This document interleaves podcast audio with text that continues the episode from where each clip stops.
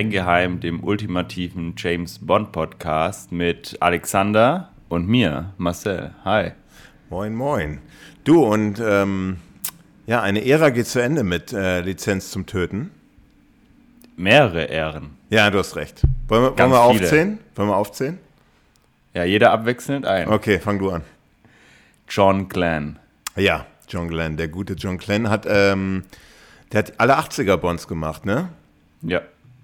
Aber alle. Aber ohne, also er hat in tödlicher Mission 81, Octopussy 83, 85 View to a Kill und dann 87 Der Hauch des Todes und heute, ja, Lizenz zum Töten 89. Also der 80er Jahre Bond-Regisseur.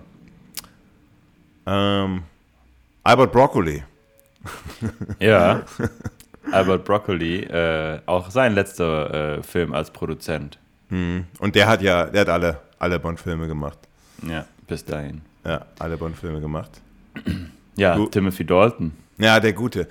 Timothy Dalton, obwohl er ja für drei Filme ähm, unterschrieben hat, aber ja, leider, ähm, leider hat, mussten wir uns dann wieder sechs Jahre gedulden bis zur Gold, Golden Eye. Und den dritten Film hat er leider nicht gemacht, der gute. Und äh, ja, seine Leistung etc. werden wir heute besprechen. Ähm, ja, wer noch?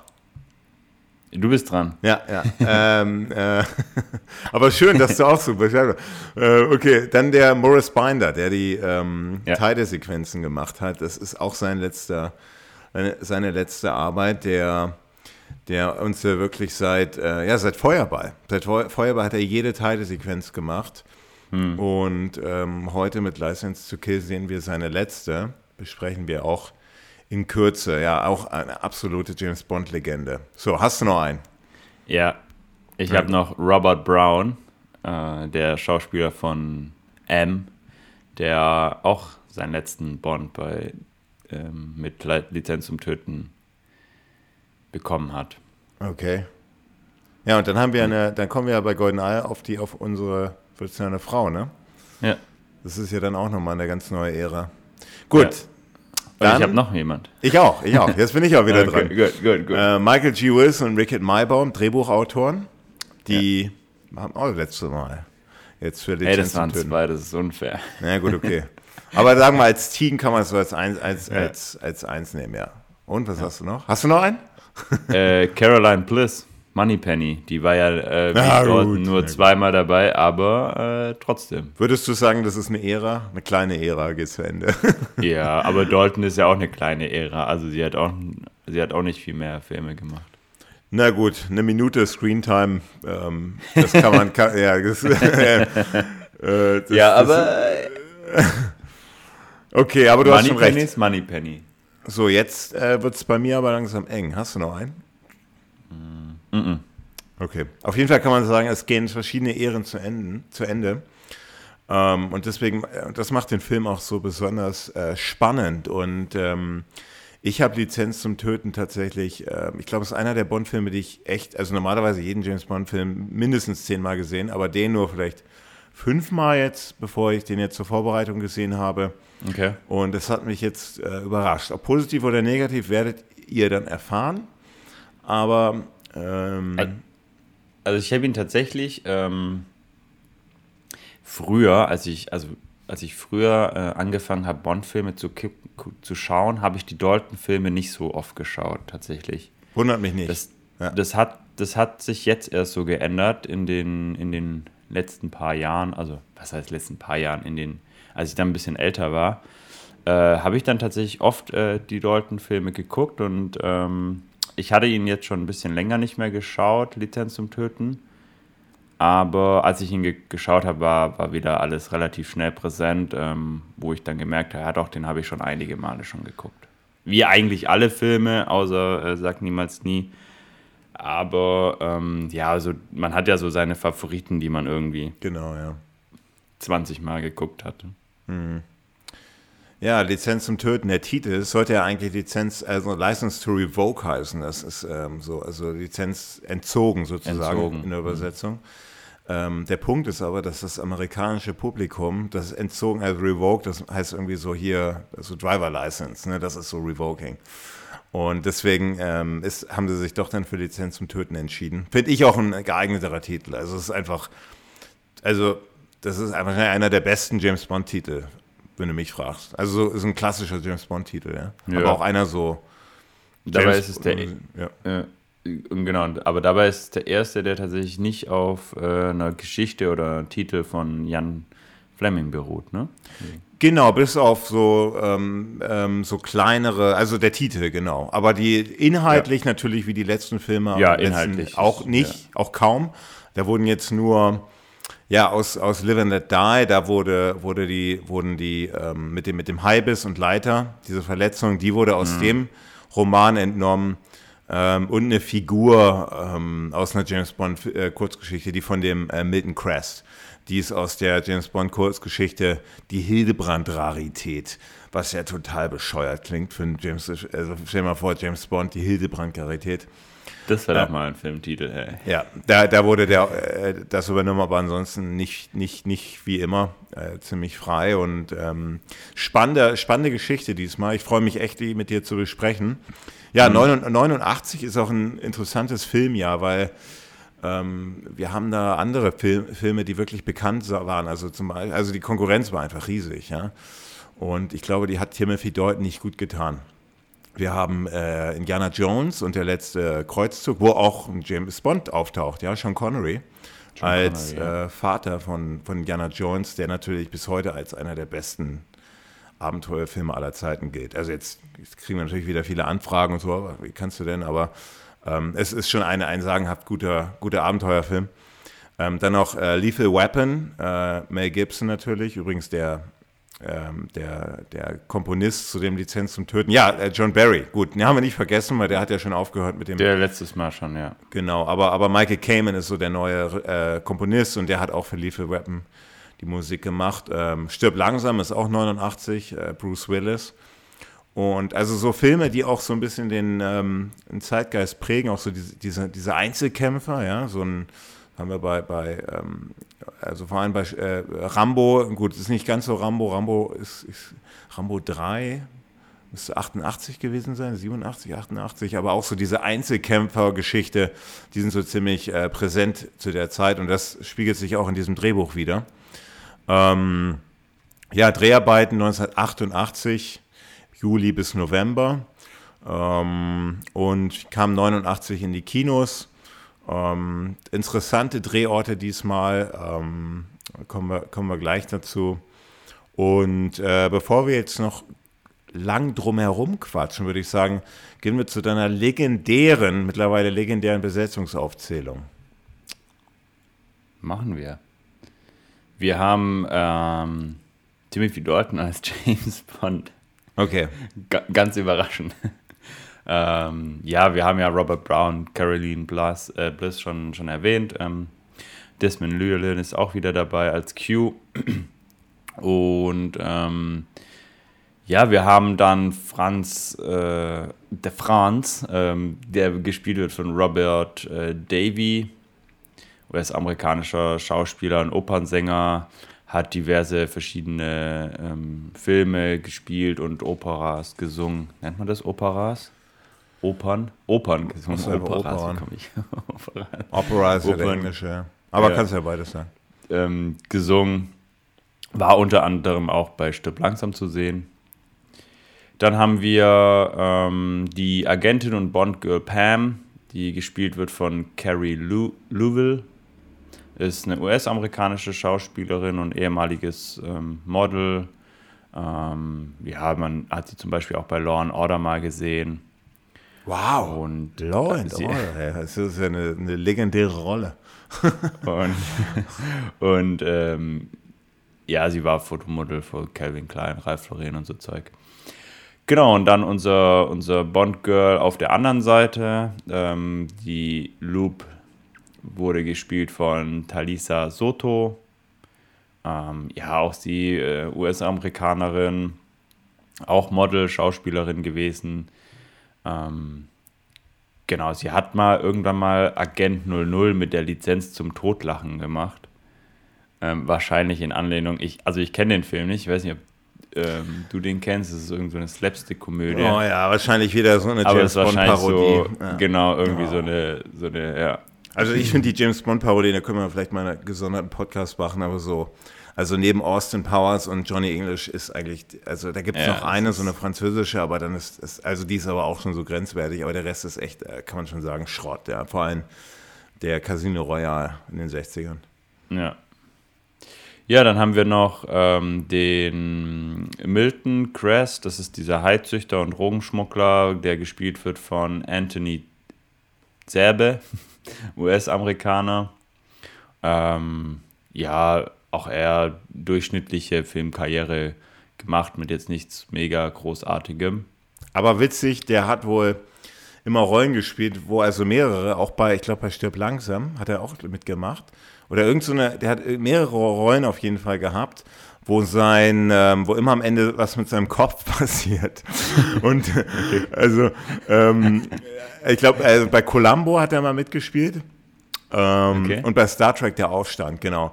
Und bei, und dann noch irgendwas davor, wo auch nochmal sein Kopf nicht explodiert, aber, aber wirklich ähm, ähm, so, ja doch platzt. Also entweder platzt, entweder explodiert oder, oder irgendwas anderes passiert irgendwie. Also das ist schon, das ist wahrscheinlich alles eine Anlehnung an, den, an diese Rolle. Aber ja, nur als kleiner Fun Fact. Okay. Äh, ja, das ist echt interessant. ähm, genau, dann haben wir Sharky, der wird gespielt von Frank McRae, auch er ähm, US-Amerikaner, ähm, war eigentlich auch Footballspieler. Also hat in der NFL gespielt und ist dann irgendwie zum Schauspielen gekommen. Dann haben wir noch Professor Joe Butcher, das ist dieser, dieser spirituelle Typ äh, in diesem Palast, ah, der gespielt wird von Wayne Newton, äh, US-amerikanischer Popsänger und Entertainer. Ähm, ja, der hat mehr, ich glaube, der hat mehr Musik gemacht, als er dann wirklich Schauspiel gemacht hat. Ähm, ich persönlich kenne nichts davon. In Amerika war er nicht so unerfolgreich, also hat er schon ein bisschen auch Chartplatzierung gehabt. Ich glaube, einmal auch eine goldene gewonnen, soweit ich jetzt da richtig recherchiert habe. Goldene was? Goldene Platte. Okay. Ähm, Genau, dann haben wir noch ähm, diesen Zahlentyp, der immer alles ausrechnet, äh, der Truman Lodge, der wird gespielt von Anthony Stark. Dann haben wir noch den Killiffer, diesen CIA-Verräter, der wird gespielt von Everett McGill. Wir haben ähm, Dario, das ist vielleicht äh, der interessanteste Charakter. Oder also nicht der Filmcharakter, sondern der, der Schauspieler, der wird gespielt von Benicio del Toro. Ja. Ein ähm, Oscar-Preisträger für den besten Nebendarsteller 2001 hat er den gewonnen für Steven Sonderbergs Traffic, Macht des Kartells. Und ähm, ist vor allem danach dann äh, durchaus bekannt geworden mit ähm, einigen ähm, Filmen, die man, die man kennt. Also vor allem, den, den, den haben sie aus, ähm, wo der Film sich ja einige Anleihen nimmt, äh, den haben sie in Miami Vice entdeckt, 87. Ja. Genau, und ähm, ja, könnt ihr ja mal, wenn es euch das näher interessiert, da vorbeischauen, was der noch so gemacht haben. Und da haben wir noch Felix Leiter, den kennen wir schon aus Leben und Sterben lassen, da hat er auch schon Felix Leiter gespielt, David Hedison. Ähm, und äh, der Hector Lopez, das ist dieser El Presidente. Also der Präsident, der wird gespielt von Pedro Amendaris Jr. Weißt du noch, wer das ist? Nee. Äh, Ali Kerimbai. Ach, der? Nein. Ach, den äh, haben sie äh. wieder eingesetzt. Ah, okay. ähm, ja, man, man, man, erkennt es gar nicht, ne? Also. Nee. Aber interessant. Also, das ist auch nicht der gleiche, das ist der Sohn, also Junior. Ah, okay, okay, okay. Also, genau. Also, vielleicht hätte ich das dazu sagen müssen. Junior, ja. also deswegen Junior. Ja. ja. Macht schon einen Unterschied. okay. Also das der, das der, der Sohn, ja. Äh, aber ich finde, die haben äh, miteinander nicht viel, nicht viel zu tun. Also ja. optisch hätte ich jetzt nicht erkannt, dass da irgendwie ein Zusammenhang besteht. Gut, dann steigen genau, wir. Also, ja. Ja, das war's. Okay. Von meiner Seite. Kurz und knackig. Ja, dann steigen wir direkt in den Film ein. Also wir haben ähm, Gun Barrel wieder, also diesmal das letzte Mal mit äh, Timothy Dalton. Und ähm, Ja, und jetzt haben wir, es fängt ziemlich spannend an, wir haben so eine Art, äh, was ist das, so ein Satellitenflugzeug? So ein Überwachungsflugzeug? Ja, das ist so ein Flugzeug mit so einer Scheibe auf dem Kopf. auf dem Dach. Ja, was ja die Satelliten so- sind. Ja, ja. Ähm, und das überwacht oder, oder, oder, oder spioniert irgendwas aus. Ähm, dann landet ein Flugzeug. Ganz offensichtlich ist da irgendwie, also dann wird dieses, genau, landet ein Flugzeug, sondern so eine zweipropellige Maschine.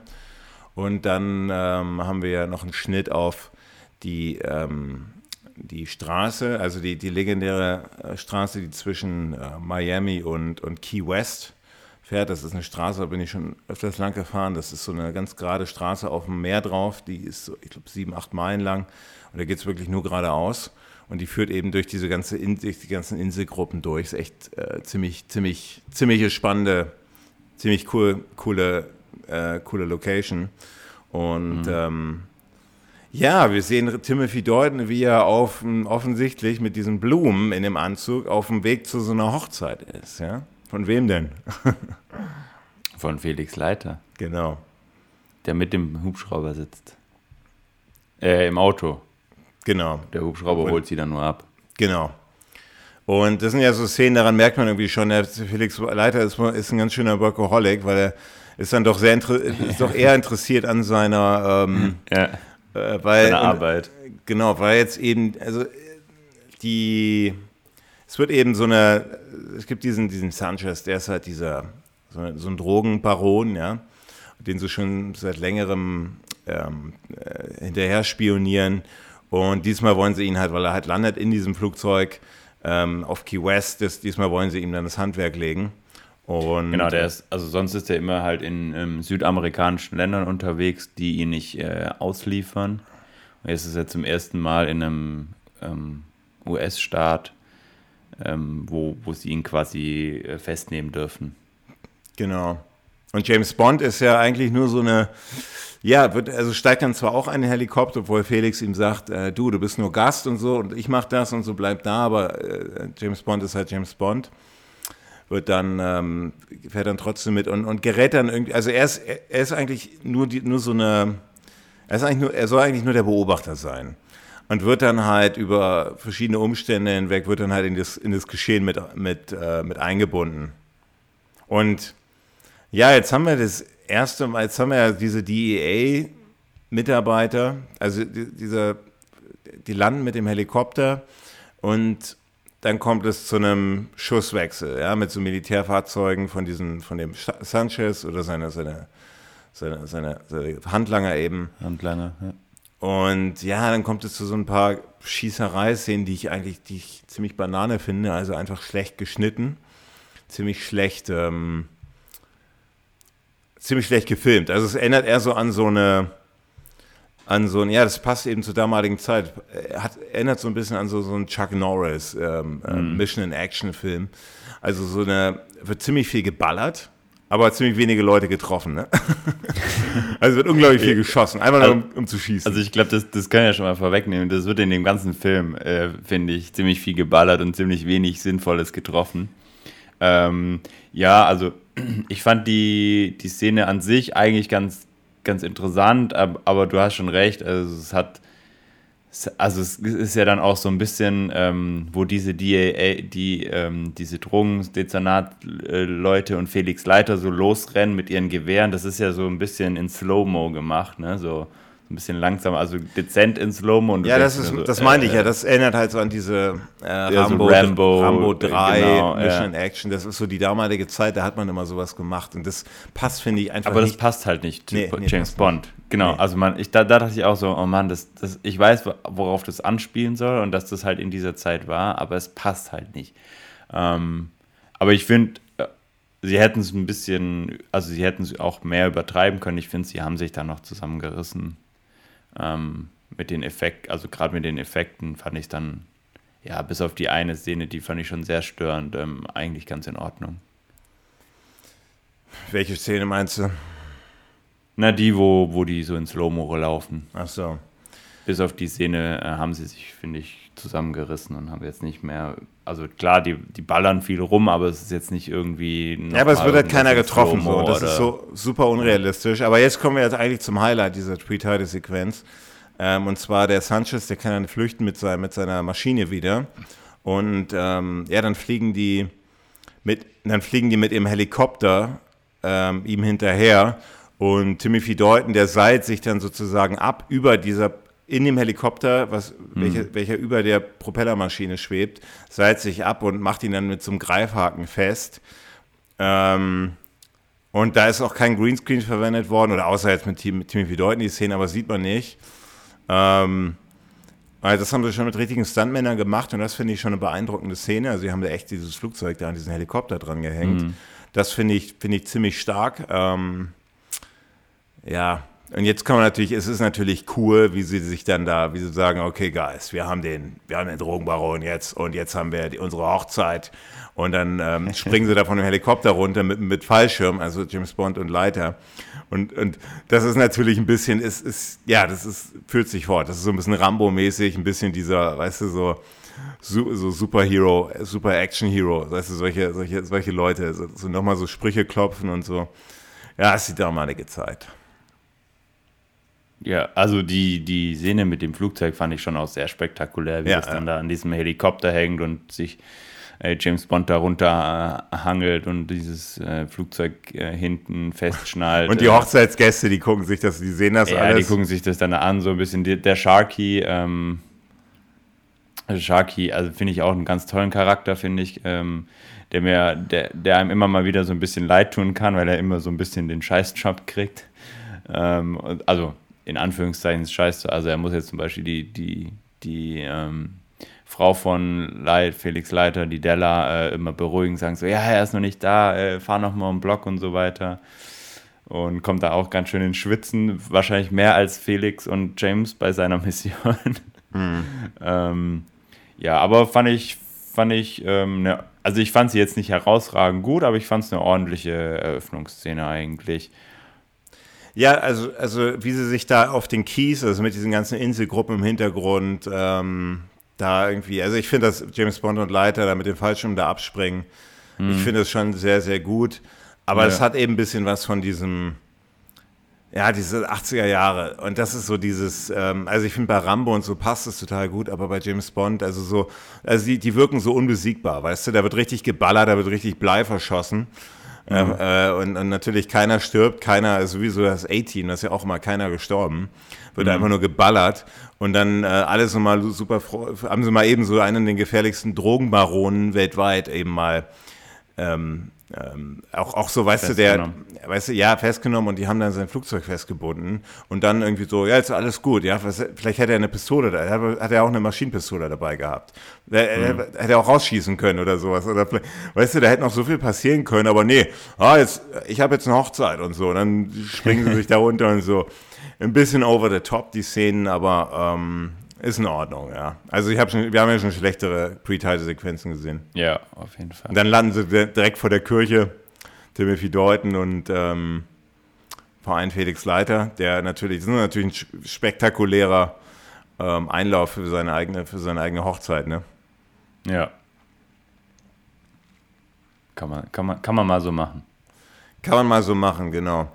Ja, und dann haben wir eigentlich die Titelsequenz, das letzte mhm. Mal um Morris Binder, ähm, mit einem, finde ich, also, also, mehr James Bond Titelsong geht eigentlich gar nicht. Also License to Kill gehört für mich Top 3 aller Titelsongs. Ist einfach. Okay, wow. Ja, es ist einfach der, der James Bond Song, oder? Also ich finde ihn auch sehr, sehr gut. Also ähm, mir gefällt er auch echt, echt toll, License to Kill. Ähm, auch mit diesem ähm, äh, License to Kill, bam! Immer dieses, also, ja. weißt du, was ich meine? Ja. Ähm, also gefällt, gefällt mir gut, gefällt mir gut. Ähm, ob es jetzt in meinen Top 3 wäre, weiß ich nicht, aber es ist auf jeden Fall unter den, den besseren Songs. Mhm. Was sehen wir in der äh, Titelsequenz? Übrigens gesungen von äh, Lady Knight, ja. Lady Knight, ja. Alternativ war auch mal äh, Eric Clapton im Gespräch, der hat auch einen, einen Song aufgenommen. Also ein James Bond-Song mit, mit, seinen Gitar mit seiner Gitarre gibt es bei YouTube. Also äh, auch ziemlich, ziemlich cool. Äh, richtig schön Eric Clapton, Gitarre und so. Also echt gut gemacht. Ähm, aber natürlich keine Chance gegen Ladies Night. Ja, was sehen wir in der Pre-Title-Sequenz? In der, in der äh, erstmal, erstmal sehen wir eine Olympus-Kamera. Ja, genau, das ist auch so. Also da habe ich mir überlegt, war das, war das Wo ich mir überlegt habe, so hatten die da einen Deal mit Olympus oder ist das jetzt einfach nur eine coole nee, Kamera gewesen? Also, also ähm, Product ja, Placement war ja schon bei den Roger Moore-Filmen ziemlich offensichtlich. Genau, also, wo er meinte, da mit dem Katzenfutter, ähm, also immer diese Sprüche, die überhaupt nicht ins Drehbuch gepasst haben. Die ja, immer, mit oder mit dem, Tabasco, mit dem so, ne? Tabasco, genau. Ja. ähm, ja, gut, Kodak haben wir ja dann auch noch. Ähm, Kodak-Film sehen wir bei dem, bei dem, ähm, bei der Titelsequenz auch noch. Ähm, also die, die, die Kamera ist quasi so ein Übergang zwischen dem, dem Filmbild und der Titelsequenz. Also man, das fährt so raus und am Ende von der Titelsequenz fährt es dann quasi wieder in dieses Objektiv rein und man hat dann wieder die, die Filmsequenz. Ansonsten, ja, wir sehen ähm, wieder Silhouetten, wir sehen wieder farbige, farbige ähm, Akzente, wir sehen wieder viele Frauenpistolen. Wir sehen wieder das 007-Logo in diesem gepunkteten, wie wir es auch schon im letzten Film, glaube ich, gesehen hatten. Ähm, das ist ja wieder so typisch. Du erwähnst wieder alles, nur nicht die nackten Frauen. Doch, habe ich doch gesagt. Die nackten Frauen, mit, sie hat gesagt, die Pistolen. Ich habe gesagt, Pistolen, Frauen, 007-Logo. Okay. Ich habe die Frauen erwähnt. Ich habe nur nicht dazu gesagt, dass sie nackt waren. Okay, weil ich finde es dieses Mal doch sehr offensichtlich. Also vor allem, hat der Morris Spiner das ja immer so hinbekommen, dass man die Nippel nicht gesehen hat. Und dieses Mal sind die eigentlich ziemlich, also super deutlich zu sehen, ja. Okay. Ähm, ja, es, also es reiht sich, glaube ich, in die, die, äh, in die vorherigen ähm, Titelsequenzen ein. Es ist jetzt nichts irgendwie komplett krass Neues, außer das mit der Olympus-Kamera. Ähm, also generell mit der Kamera, aber sonst äh, sehr viele Elemente, die wir so aus den anderen Filmen auch schon kennen und ähm, ja, nichts herausragendes, aber durchaus gelungen. Mhm. Also mir gefällt also die Titelsequenz absolute, macht nichts falsch, ähm, cool, ja. sehr guter Song, ähm, ganz klassisch Morris Binder. Nochmal, nochmal ein Abschied, äh, hat sich da jetzt auch nicht groß entwickelt, aber wollen wir da auch nicht und ähm, das war eben ist ein bisschen das Spagat in diesem Film natürlich auch, dass äh, Timothy Dalton natürlich schon eine ziemliche, ziemliche Veränderung war. Wurde ja nie auch angenommen vom Kinopublikum und da wollte man zumindest ein paar Elemente ähm, zu dem klassischen Bondgänger ähm, noch, noch äh, wollte man, wollte dem immer noch bieten. Und deswegen hat äh, Q ja auch eine etwas ausführliche Rolle bekommen bei diesem Film, mm. die, wo man auch echt, mm. werden wir später machen, darüber sprechen können, ob das notwendig gewesen war. Ähm, aber ja, war auf jeden Fall eine schöne Titelsequenz, äh, guter Song, James Bond Feeling. Ähm, ja. ja. dann haben wir ein paar, und, und das ist ja, dieses Mal habe ich mir so gefragt, dass wir, das ist, der, hier gibt es ja keinen Zeitsprung diesmal zwischen der Pre-Title-Sequenz und dem, ja, dem Beginn.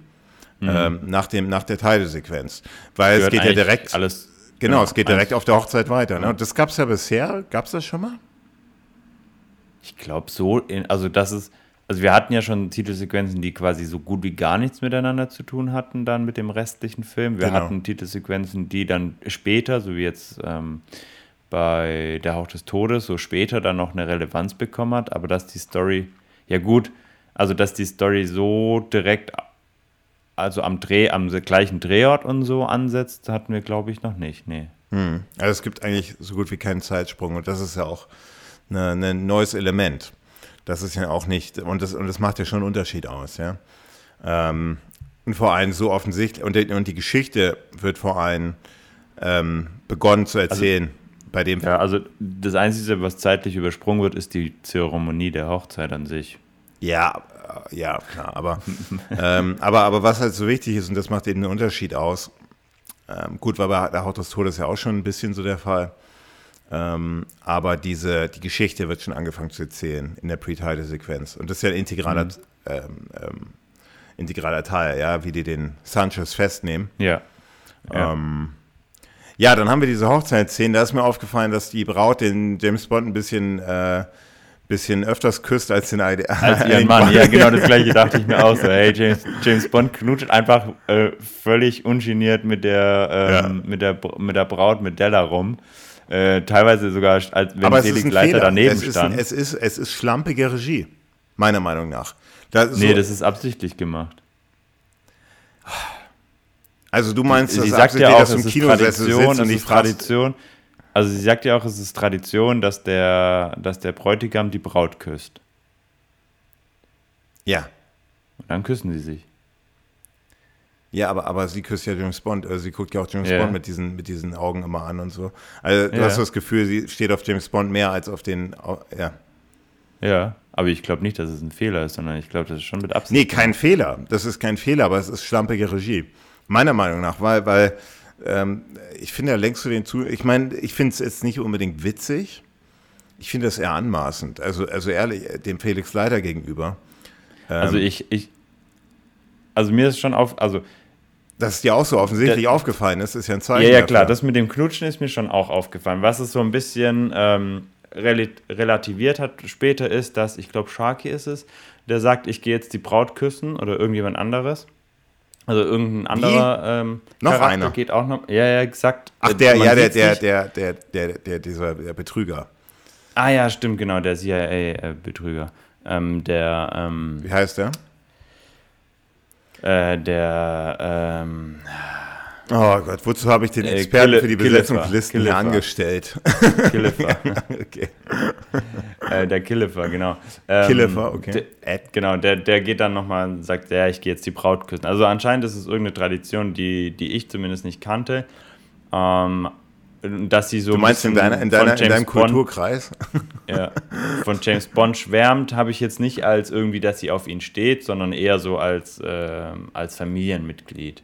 Ja, aber, aber, aber selbst als Familienmitglied, also so oft, wie die sich auf den Mund küssen innerhalb von zwei Minuten, da habe ich, und das ist ja öfters als dem Felix Leiter, und, und ich finde natürlich passt optisch gesehen Timothy Deuten deutlich besser zu ihr als sie zu Felix Leiter, auch vom Alter her, ja. Ja, das, und, das kann man sagen. Ja. Und deswegen finde ich die Szenen, ich finde ich find die stören. Und, und ähm, okay. das meinte ich halt mit schlampiger Regie. Wenn du ein, ein guter Regisseur bist, also, also aus meiner Meinung nach, das können die natürlich auch absichtlich eingebaut haben. Wahrscheinlich haben sie es absichtlich eingebaut. Ich halte es für schlampige Regie, weil das ist ja genau der Job also auch eines Regisseurs, darauf zu achten, dass eben nicht diese, das, also da, weißt du, das ist so eine Geschichte, die so anfangen, die wird ja nicht zu Ende erzählt, dann, du fängst dann an. Also das, ich glaube, damit wollte man natürlich ein bisschen auch, ähm, klar, doch, damit wollte man natürlich auch Timothy Deuten ein bisschen den, den, als den Rächer, weil er dann, weil sie stirbt ja dann und mhm.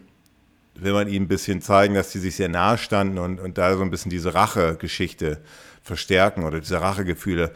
Deswegen haben sie sich vielleicht so oft geküsst, aber ich fand das schon auffällig und, und jetzt auch nicht unbedingt witzig oder so. Ich finde das eher, äh, eigentlich finde ich das respektlos, dem Felix Leiter gegenüber. Ähm. also ich habe dem jetzt nicht so viel äh, äh, Gewichtung geschenkt, aber ähm, also Aufgefallen ist es mir, ähm, aber ich fand, sie erklären es ja und ähm, anscheinend ist es irgendeine Tradition. Okay. Ähm, von dem her war es für mich eigentlich okay. Sanchez sitzt dann in Untersuchungshaft und ähm, bietet dann diesen, du hast schon den Namen erwähnt, Killefer, bietet ihn, oder, oder Untersuchungshaft, irgendwie nur so eine, so eine temporäre, äh, wo die halt festgenommen haben, so ein temporäres, äh, temporärer Knast und ja. sagt dann zwei Millionen oder, oder eine Million für jeden, der mich freihaut. Ähm, und, zwei Millionen, ja. Und dann wird Sanchez, und das, da sind wir noch in Key West, der wird dann abgeführt Richtung, also Richtung Norden und wieder Richtung Miami.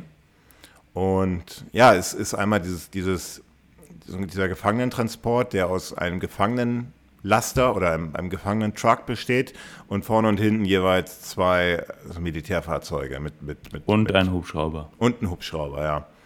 Und ja, sie lösen das so, also er wird jetzt, er wird, er wird freige, freige, er wird freikommen. Die lösen das so, indem sie ihn auf dieser, auf dieser Autobahn, auf dieser, dieser, dieser Meerautobahn, ich glaube Seven Miles heißt die, ähm, fährt dieser Killefer ins, ins Wasser rein. Und dann sinkt das Auto relativ schnell und dann kommen die Taucher, also die haben irgendwie ausgemacht, ne, wenn hier die Baustelle beginnt, dann muss er ins Wasser reinlenken. Ja. Und dann kommen diese Taucher direkt und führen ihn dann ab. Ähm, ja. Wo ich mich jetzt gefragt habe, und ich finde die Szene eigentlich gut, ich finde die auch einigermaßen, einigermaßen logisch, außer dass das Auto ja doch sehr schnell sinkt, oder? Ziemlich schnell, sehr, zu viel zu schnell. Ja, viel zu schnell. Das dauert nochmal relativ lange. Dachte ich mir auch, ja. Aber es ist natürlich viel Stahl, also ich weiß nicht. Ja, also außer es ist irgendwie, keine Ahnung, äh, hinten. Ja, nee, also ich glaube, das geht zu schnell.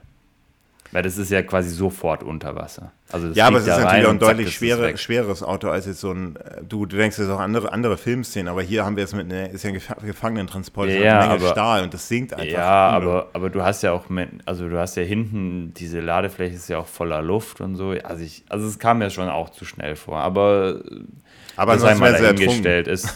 Bitte? ansonsten wären sie ja ertrunken, ja.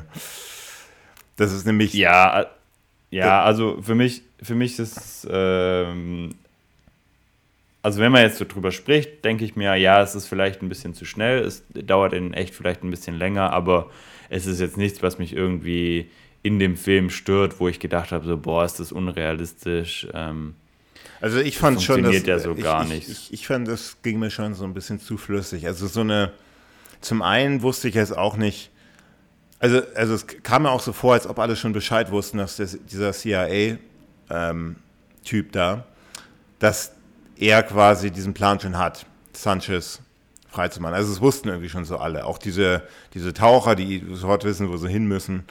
Und ich, äh, ich, das haben sie weggelassen zu erklären. Also, hm. wie hat er dieses, hat er da, hat er es kommuniziert oder wie? Und dann ging das natürlich alles sehr flüssig, ne? Also fast schon zu, zu perfekt auch diese anderen Wachen, die dann aus dem, aus dem, ähm, aus dem, die dann einfach Sanchez da, da lassen. Klar, sie klar brauchen auch Luft und so, aber auch so ja. ging mir alles so ein bisschen zu flüssig. Also finde ich, fand ich jetzt, jetzt ein bisschen, ja, nicht ganz so logisch alles. Aber natürlich, die Idee an sich ist schon gut. Ich glaube, die einzige, nicht ich glaube, sondern die einzige Möglichkeit, ihn da frei zu, frei zu bekommen, war wahrscheinlich echt ins Auto, ins Wasser zu fahren ja, und dann ihn mit ein, dann zwei Taucher da schon bereit zu haben, die dann da sofort mit der Taucherflasche da am Start sind und, und, und Sauerstoff zur Verfügung stellen, ja. Also ich, also ich denke, er hat ja in diesem, in diesem Verhör hat er ja das angeboten, ähm, wo der Killefer noch so ein bisschen ausrastet und dann hat sich wahrscheinlich, also dann sieht man ja noch ein paar Szenen bei, bei Felix Leiters Hochzeit und ich nehme mal an, dass in der Zeit äh, der Killefer sich einfach dachte, hey, zwei Millionen, geil, äh, da arbeite ich kurz mal einen Plan aus. Ähm, das Einzige, was ich mich frage, ist dieses, dieser Kontakt für Killifer und dieser ähm, Hai-Mensch. Der ähm, Crest. Dieser, Hai, dieser, ja. dieser Heizüchter, der, genau, der Mil Milton Crest. Ähm, der, der Crest ist ja der Typ, der quasi diese Taucher schickt. Genau. Und dies, diese Apparate, äh, die kannten sich ja eigentlich gar nicht, sondern der Crest ist ja eigentlich jemand von Sanchez. Das heißt, irgendwie muss ja Sanchez dem Killifer gesagt haben, hey, sag dem ja. Crest Bescheid, da und da findet es statt. Ähm, das ist so ein bisschen, wo man sich fragt, okay, äh, wie, wie äh, haben die zusammengefunden? Weil Sanchez saß ja immer in diesem Verhörraum, wo wahrscheinlich auch eigentlich immer andere zuhören und nicht nur, nicht nur der Killifer drin ist. Ähm, das haben sie weggelassen zu erklären. Ähm, ja. Schwierig, ja. Schwierige Szenen. Also, also schwierig, um, schwierig, aber, aber das sind auch so, wollen wir jetzt auch mal nicht so kleinlich sein, aber an, an sich finde ich das schon sehr gelungen. Das war auch die einzige Möglichkeit, ihn frei zu bekommen und ähm, ja, ist ja eigentlich auch, es ist, es ist schon, schon gut gemacht. Und jetzt haben wir das Ende der Hochzeit, also alles spielt an einem Tag. Mhm. Ähm, jetzt sehen wir noch äh, ja, das Pärchen, Felix Leiter, die, die, die Braut und, und Pierce Brosnan, äh, nicht Pierce Brosnan. Pierce Brosnan. Timothy Dalton. Timothy Dalton. Wäre wär schön gewesen. Äh, Timothy Dalton ähm, quasi das Haus verlassen und ähm, ja, das ist eine, ist eine, jetzt denkst du wahrscheinlich, ach wieder, was erzählst du da schon wieder? Jetzt pickst du hier so einzelne äh, unbedeutende Szenen raus. Für mich war die gar nicht unbedeutend, weil, ähm, weil sie wirft dann ja äh, Timothy Dalton diese, diese Strumpf, diesen Strumpf dazu, diesen Brautstrumpf. Ja. Und sagt dann so, ja, wer den fängt, also der, der, der heiratet jetzt demnächst so, ne? Der als nächstes, ja, so wie ein bisschen wie bei ähm, das Brautstrauß werfen bei uns. Ja, ich habe das ja mit dem Kulturkreis, es wissen ja, also gut. Ähm, also bei uns wird ähm, Aber es ist ja- es ist ja- so sind ja keine- Brautstrauß geworfen und der, wo äh, die, die Braut, äh, äh, also die, also Aber warum sollte es denn da anders so. sein? Das ist ja da auch, ähm, das ist ja Amerika. Also ist ja, ist ja nicht. Ja, aber vielleicht gibt es irgendwas, was ich noch nicht kannte so. in Amerika. Nee. Also, ich kenne nur das, dass quasi die Braut ähm, den Brautstrauß wirft und ähm, alle Single Ladies ähm, stehen dahinter und Ja. dürfen ihn fangen und der, wo, die, wo ihn fängt, sagt man heiratet als nächstes. Ähm, ja, im Prinzip ist es ein total, ein total äh, überflüssiger, äh, nichts aussagender Brauch. Ja, aber diesmal, und, und den haben sie eingebaut in den Film. Und zwar äh, fängt Timothy Deuten das äh, offensichtlich und, und dann sagt er, nee, nee, nee, nee. Und dann geht er weg und dann sagt natürlich Felix, und wir wissen ja alle, dass so, so die Hintergrundgeschichte von James Bond, dass er mal mit der Tracy verheiratet war, also mit der, die dann auch äh, äh, getötet worden ist. Ja. Das ist ja, und das ist schon deswegen eine bedeutende Szene, weil wir diesmal jetzt auch einen James Bond haben, der auch sich verletzlich diesmal zeigt, ja. Ähm, der, der, der, also der in die Kamera da guckt und da hat man fast schon so ein bisschen Mitleid mit ihm, ne? Wie er da sagt, so, nee, nee, nee, ich, nee, nee, ich werde nicht nochmal heiraten, so. Und ich finde, das ist schon noch ein, das ist schon ein Bruch in der James Bond-Reihe. Das wäre bei Roger Moore nicht so gewesen, ja. Ähm, und das zieht sich durch den kompletten Film durch. Ja, der, der Film, der spielt ja ähm, im Prinzip, passiert ja Felix Leiter dann genau das Gleiche. Ja, gut, aber, aber, aber hier haben wir James Bond, einen Hauptdarsteller, der, der, also jetzt nur mal von seinem, von seinem, wie, wie man diese Person immer, immer den entsprechenden Schauspielern zuordnet. Und ich finde, das ist schon ein, das ist ein extremer Bruch in der Reihe, dass man ihn so einfach so verletzlich macht. Und das ist so die Szene, die das erste Mal das so wirklich zeigt. Ja. Und deswegen Ja. habe hab, hab ich die genommen. Ja. Ähm, Also, Ja. ja, die, die, Szene ist auch nicht so unwichtig, weil also er, der Felix Leiter spricht ja quasi an, dass, dass er Tracy auch verloren hat mal. Oder de- also dem, dem James Bond-Zuschauer fällt dann tatsächlich direkt ein, so ja, ähm, er hat bei, im Geheimdienst ihrer Majestät geheiratet und direkt am gleichen Tag, als sie weggefahren sind, wurde die noch er, ermordet. Und ähm, ich glaube, für den Film ist es dahingehend wichtig, weil Felix Leiter ja dann genau das Gleiche droht. Ähm, weil Della genau am gleichen ähm, Abend oder am nächsten Morgen, äh, nee, am gleichen Abend eigentlich noch äh, umgebracht wird. nee, nicht, Und nicht Felix direkt, Leiter- direkt, direkt in der gleichen Szene sogar. Ja, genau, also im Anschluss quasi, nachdem James Bond weg ist, ähm, wird, sie, wird sie umgebracht und Felix Leiter erleidet quasi das gleiche Schicksal, noch, nur dass er halt auch noch äh, schwer verletzt wird, wie, wie James Bond und ähm, auf, auf diesen beiden Schicksalen beruht ja der Film eigentlich, weil ähm, Genau, also James Bond geht dann zum Flughafen, kriegt dann mit über alles Polizei und was ist passiert. Ja, dann, dann sagt man nur, dass der, dass dieser Drogenboss ausgebrochen ist und James Bond weiß natürlich direkt wer und geht dann zurück äh, zu Felix Leiters Haus und ähm, äh, fi- findet da eben Della äh, tot auf und ähm, Und jetzt haben wir- und jetzt haben wir- wahrscheinlich dann einfach Erinnerungen an, an seine eigene Ja. Hochzeit und, und was dann passiert ist und ähm, Stimmt, er ja. Daraufhin dann äh, Rache zu nehmen. Findest du, und jetzt, und jetzt, nee, nee ich finde, das ist eine super Beobachtung, die du hast, weil die ist mir gar nicht gekommen. Die ist mir echt nicht gekommen, aber das ist eine tolle Beobachtung, ähm, die, dir, die dir aufgefallen ist, um einfach auch das Motiv von James Bond in diesem Film ähm, zu verstärken, beziehungsweise auch zu, zu erklären. Jetzt ist nur meine Frage, also es ist eine tolle Beobachtung, die du hast, aber ich weiß nicht, ob das so dem, dem durchschnittlichen Zuschauer klar wurde, nur durch die Szene. Ich glaube nicht. Ich glaube nicht. Also es hätte mit Glaubst nicht? Rückblenden funktioniert oder so. Nee, weil wir, wir sehen es ja nur, Ja, diese es- es kommt, glaub ich, Andeutung, auch- diese Andeutung, die wir ja. ja, es kommt wahrscheinlich auch darauf an, wie oft man, wie oft man im Geheimdienst ihrer Majestät ähm, schon im Kopf hatte. Ja, da gibt es auch noch andere. Den, mit, mit Roger Moore, der, der bringt ja in dem ähm, zu Beginning of ähm, in tödlicher Mission diesen Strauß an das Grab von An das Tracy. Grab, ja. Aber Ja. da zeigt er trotzdem nicht diese Emotion, die im Gesicht, Ja. die jetzt hier so in der. Aber ich, aber du, nee, das ist schon eine Beobachtung, aber ich glaube, dem durchschnittlichen Zuschauer ist das nicht klar. Und das ist, finde ich, Okay. einer der Punkte in dem Film, wo man sich auch so fragt, so, werden wir später äh, besprechen, woher diese Rache, Gelüste oder diese Gedanken kommt. Weil hm. klar, sie ist tot, aber Felix Leiter, sehen wir in der Szene davor, also in dieser Zwischenszene, wie er dann ja. ähm, entführt wird zu diesem, in dieses Heizüchter. Heizüchter an, und dann wird er, wird er. Also Fischanlage. Fisch ja, dann wird er so runter, runter wird er so an so ein Hai. Ja, und das ist so eine Szene, finde ich schwierig, weil irgendwie habe ich immer noch nicht verstanden, wo, also irgendwie hat er ja doch, also er wurde ja so runtergelassen, also an so einem Seil in mhm. so ein Haibecken und dann frisst irgendwie der Hai, ich habe gedacht, der frisst jetzt erstmal so die Beine weg, aber, aber irgendwie am Ende des Films ist er dann wieder so ganz fresh eigentlich unterwegs. So. und irgendwie weiß ich jetzt nicht, was hat diese Haie eigentlich da. Ja, der hat ihn halt äh, zer Einmal also der hat wahrscheinlich ein paar Mal zugebissen. Also Haie, die sind ja, also die, die beißen ja meistens bei Menschen nur zu. Ja. Die fressen die ja eigentlich nicht.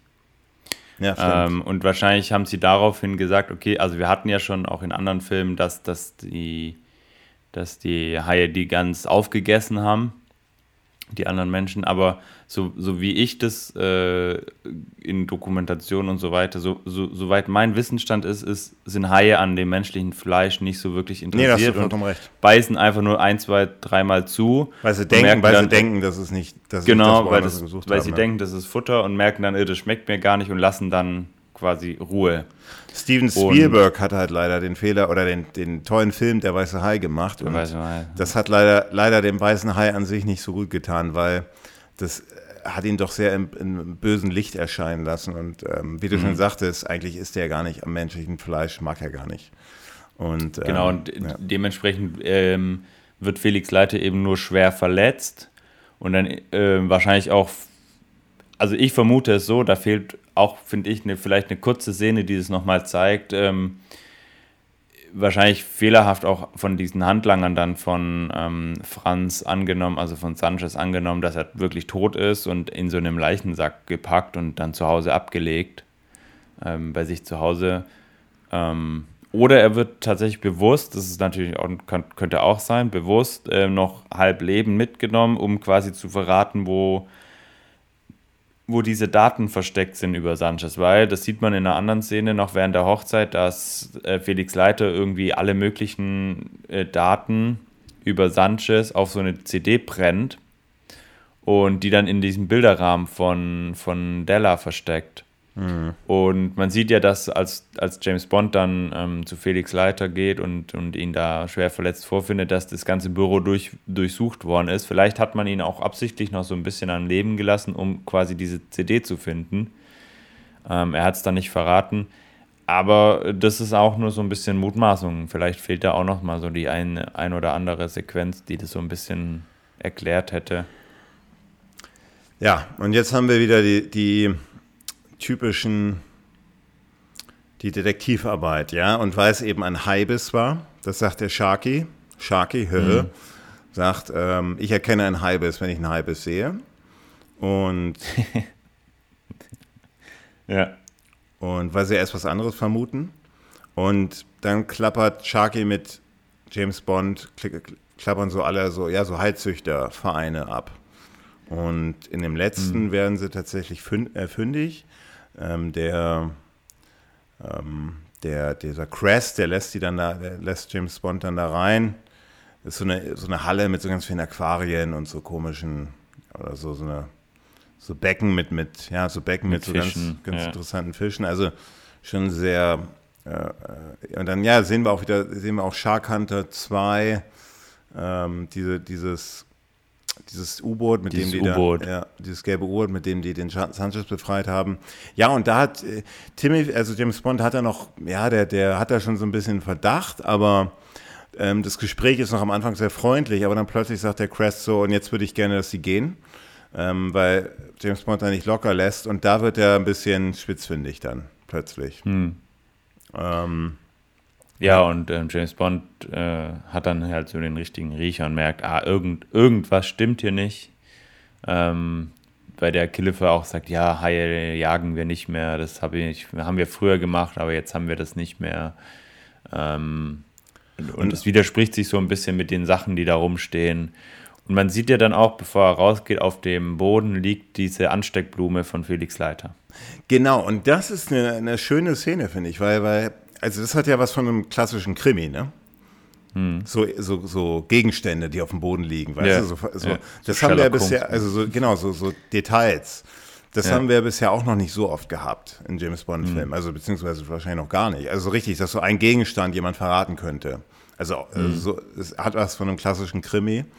Und ähm, ja, und dann beschließt sich, beschließt James Bond nochmal eine Nacht, Nacht wiederzukommen und schleicht dann rum und entdeckt in diesem, in diesem Würmer, äh, ja, in so einem, was ist das, in so einem Wurm, so eine Kältekammer mit so, mit so Würmern drin, so Futter. Maden und so Maden ja. oder so, mit dem die Fische gefüttert werden. Ja, entdeckt er eben ganz Ziem, viele ziemlich so Ziemlich eklig. Ja, ja, kann man so sagen. Entdeckt er so ziemlich viele so Drogen, so Kokain-Pakete. Ähm, Pakete. Und ja, dann gibt es erstmal so eine, so eine, ja, gibt es ein bisschen, gibt es ein bisschen Schleichen und ein bisschen Schießen. Ähm, ja, er wird halt entdeckt, äh, James Bond äh, von zwei Aufpassern, den einen schmeißt er in diese Madendinger rein, macht dazu, dann kommt der nächste, der schießt ein paar Aquarien tot oder kaputt und ähm, wird dann von James Bond in diesen Zitteraal, in dieses Zitteraalbecken geworfen, ähm, worauf er an Stromschlägen stirbt. Und ähm, ja, ja, und der Agent kommt dann eher wieder, also der, der Betrüger genau. und der und der wird dem, dem wird dann, dem wird dann auch das Handwerk, der wird dann am Ende von dem Hai äh, aufgefressen. Also ich finde das hier irgendwie eine, eine interessante Abfolge jetzt nicht besonders.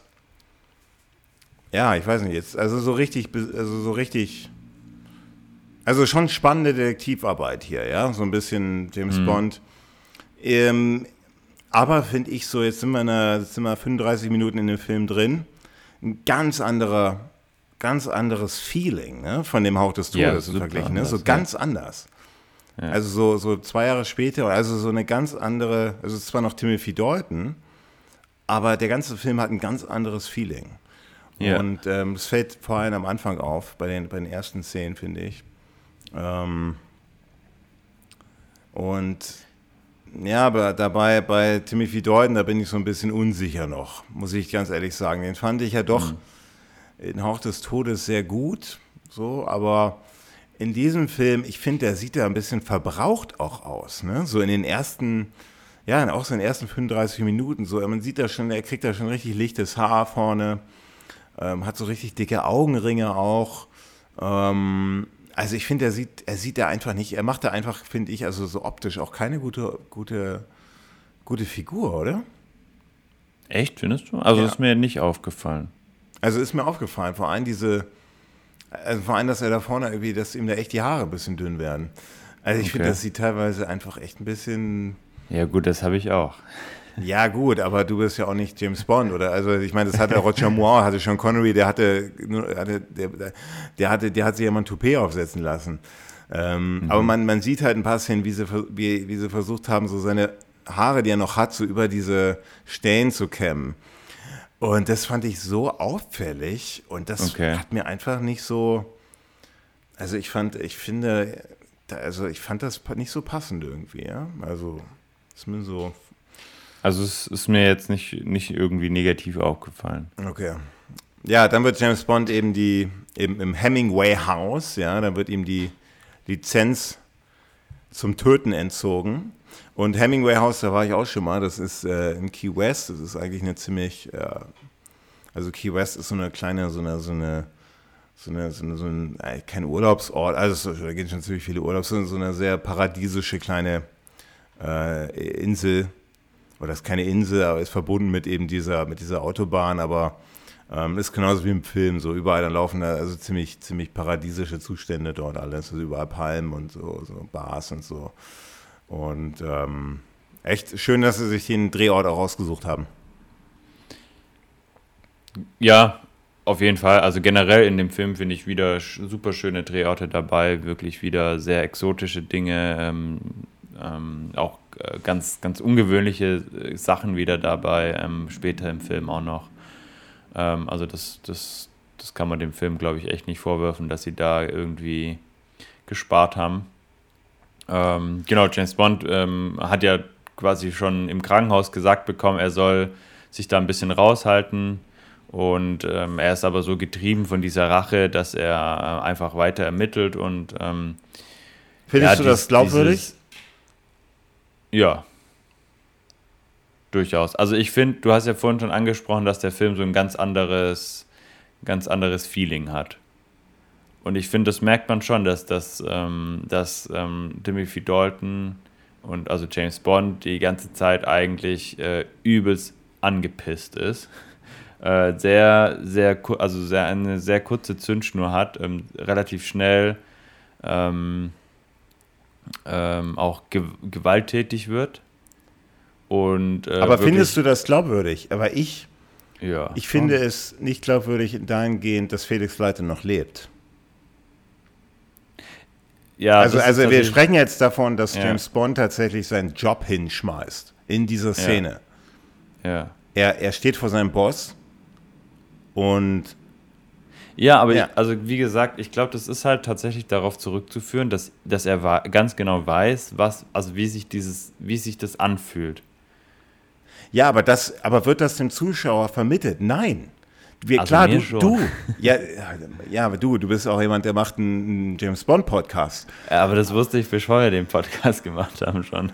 Ja, also, das, das weil du den Film, so, schon, weil so, du den Film schon 50 Mal gesehen hast oder, oder James Bond Filme, aber dem durchschnittlichen Zuschauer ist das nicht bewusst.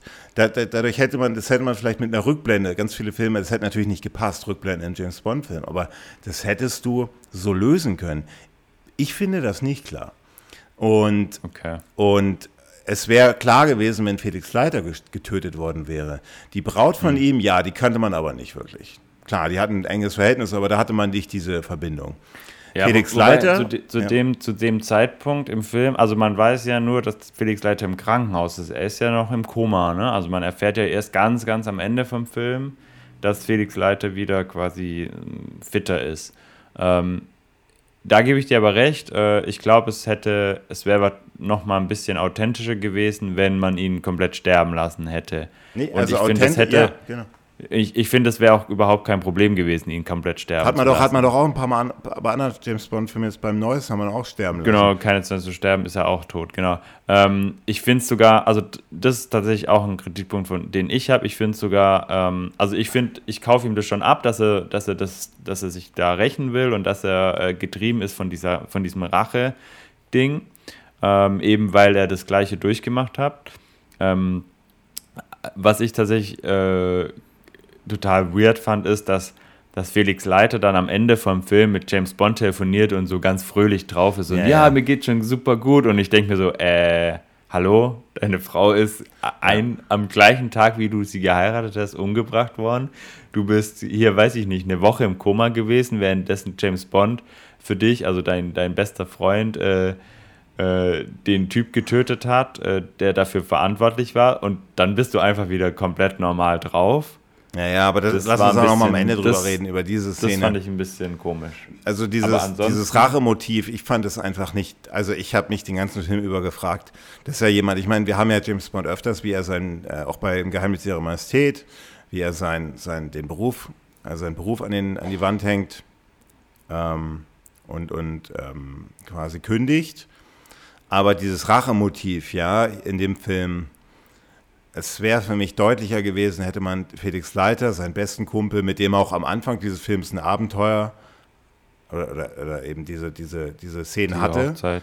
Also ja. wo, der, wo der Zuschauer schon so eine leichte Verbindung aufbauen konnte zu denen. Nicht mhm. zu ihr, aber zu, zu Felix Leiter. Und das war ja, das ist eine richtige Männerfreundschaft, ja, so eine richtig enge Männerfreundschaft. Ja. Also, dass ähm, man ihn dass aber den hätte man sterben hätte. lassen müssen, ja. weil er hat ja eigentlich keine. Funktion mehr in dem Film ansonsten gehabt es ist ja, du sagst es ja, ja selber, stimmt. diese, diese ja, Szene, stimmt. diese Szene am Ende, die du jetzt gerade angesprochen hast, die, die verstört doch er. Der hat ja keine, ja, die, der hat ja, er ist ja nicht mehr der, er arbeitet ja nicht vom Krankenbett aus und hat dann noch irgendwelche, wird er, wird er bedroht oder sowas. Er hat keine Funktion mehr in dem Film und man hätte das Rachemotiv so äh, genug verstärken müssen, ähm, damit, damit man auch dem Zuschauer, dem, dem durchschnittlichen Zuschauer im Kino, und darum geht es ja, ähm, da, dadurch entstehen ja solche Filme, ähm, dass man denen echt klar macht, ähm, hier, das, der Typ, der ist echt von Rache getrieben, der Timothy Dalton, mhm. ja.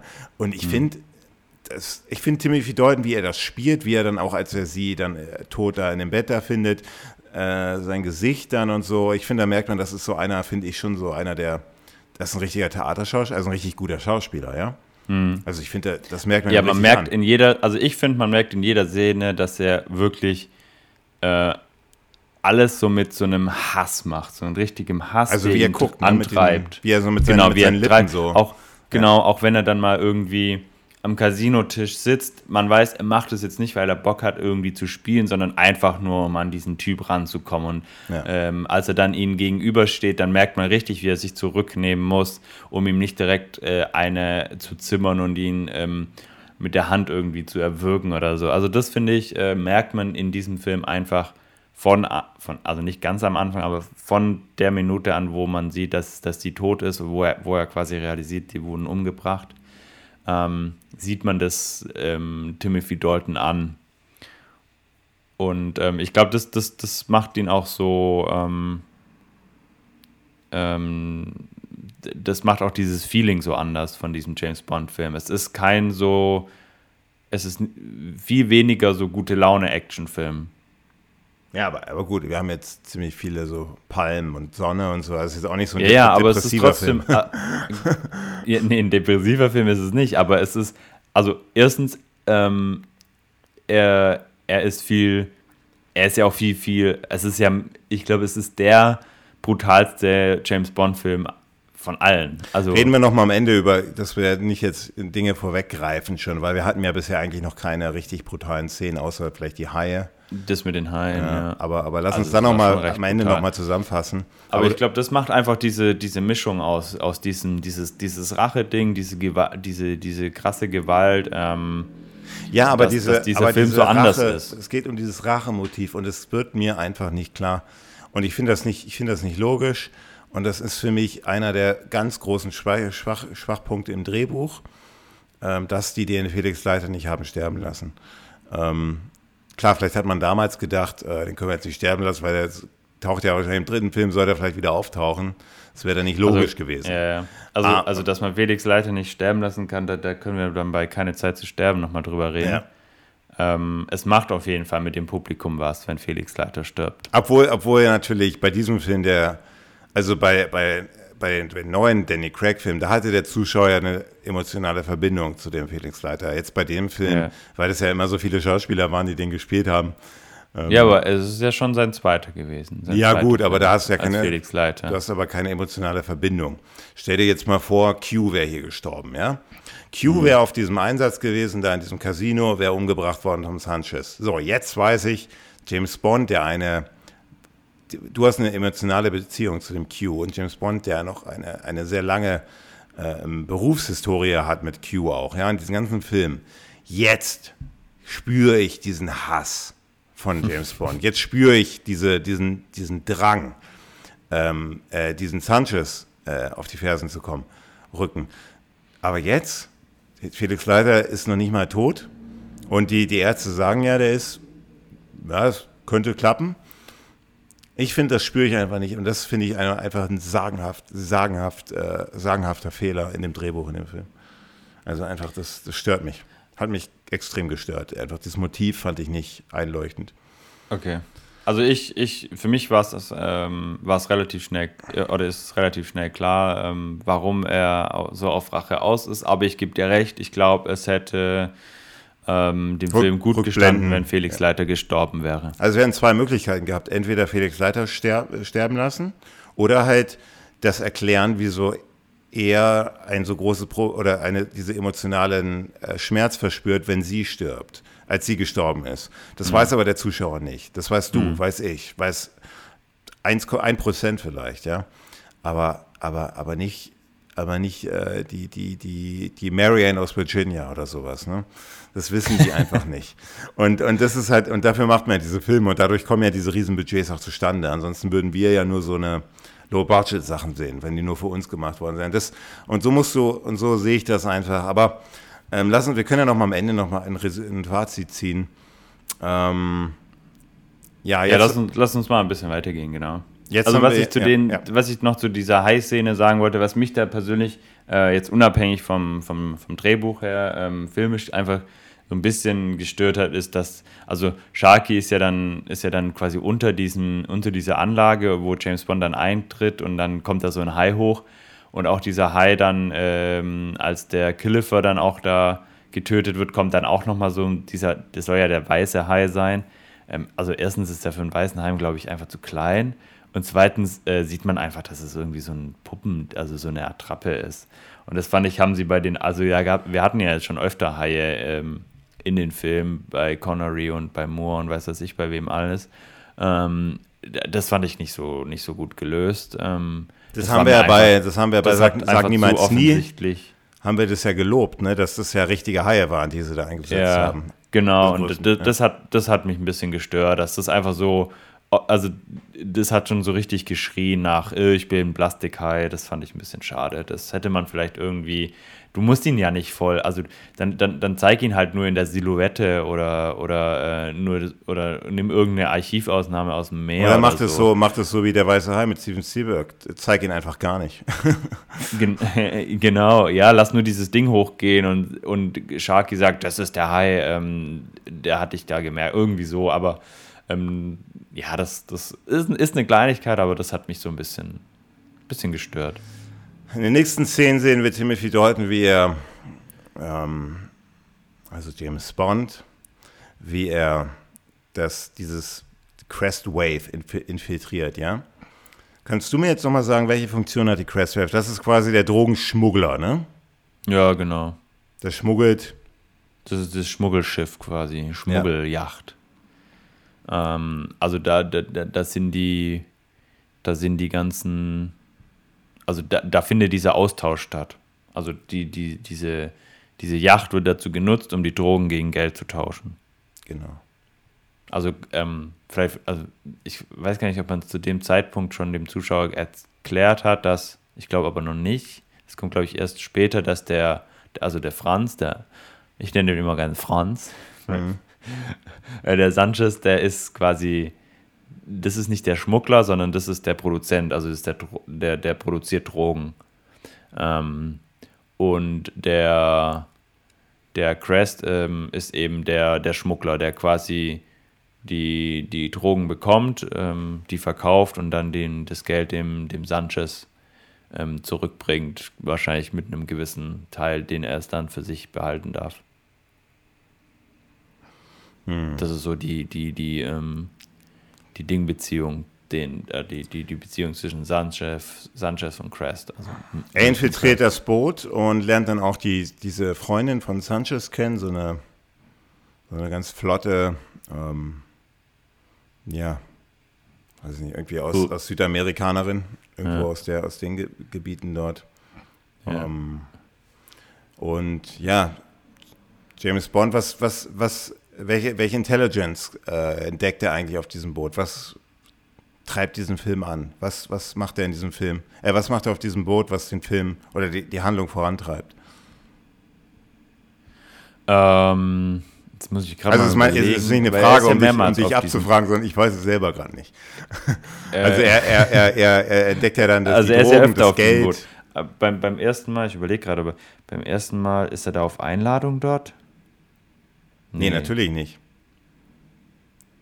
Wie auf Einladung, der wird ja da nicht eingeladen, der wird. Nee, nee, äh, ja, also das ist da, wo, wo er ähm, die, die Loop ähm, äh, im, im Schlafzimmer entdeckt. Genau.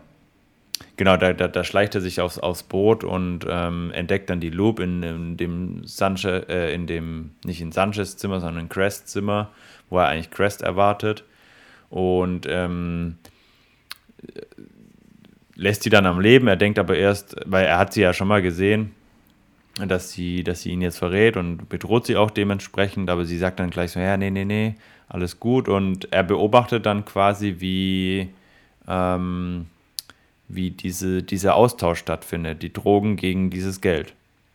Ah, okay, okay. Da kommt ja dieser, ja, da kommt ja dieses Flugzeug, da kommt dieses, dieses äh, Wasserflugzeug mit dem Geld und dann gibt es diesen Austausch diesen Austausch ähm, von, von dem Geld gegen die Drogen. Und ja, er kann sich dann, er kann sich dann, er, er macht dann auf sich aufmerksam auf dem Boot. Und dann haben wir diese Verfolgungsjagden. Ähm, mhm.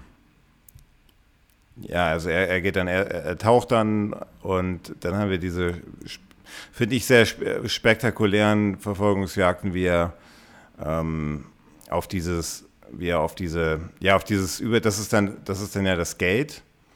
Ähm, das Gate wird dann quasi in der Propellermaschine weggeflogen. Und wie mhm. er dann auf diese ja, da haben wir so eine, so eine kleine, so eine kleine Wasserski-Szene. Also wie er dann quasi Nein, so das ist kein Wasserski. Barfußski. Barfußski. ja. ja. Genau, und davor, davor ist er ja noch quasi, er ist ja unter diesem, äh, er ist ja in diesem Unterwasser-U-Boot ähm, oder äh, in diesem, ja, Unterwasser-U-Boot, in diesem Boot, wo die ganzen Drogen sind. Und da, da macht er noch mit dem Messer alle äh, Drogen kaputt.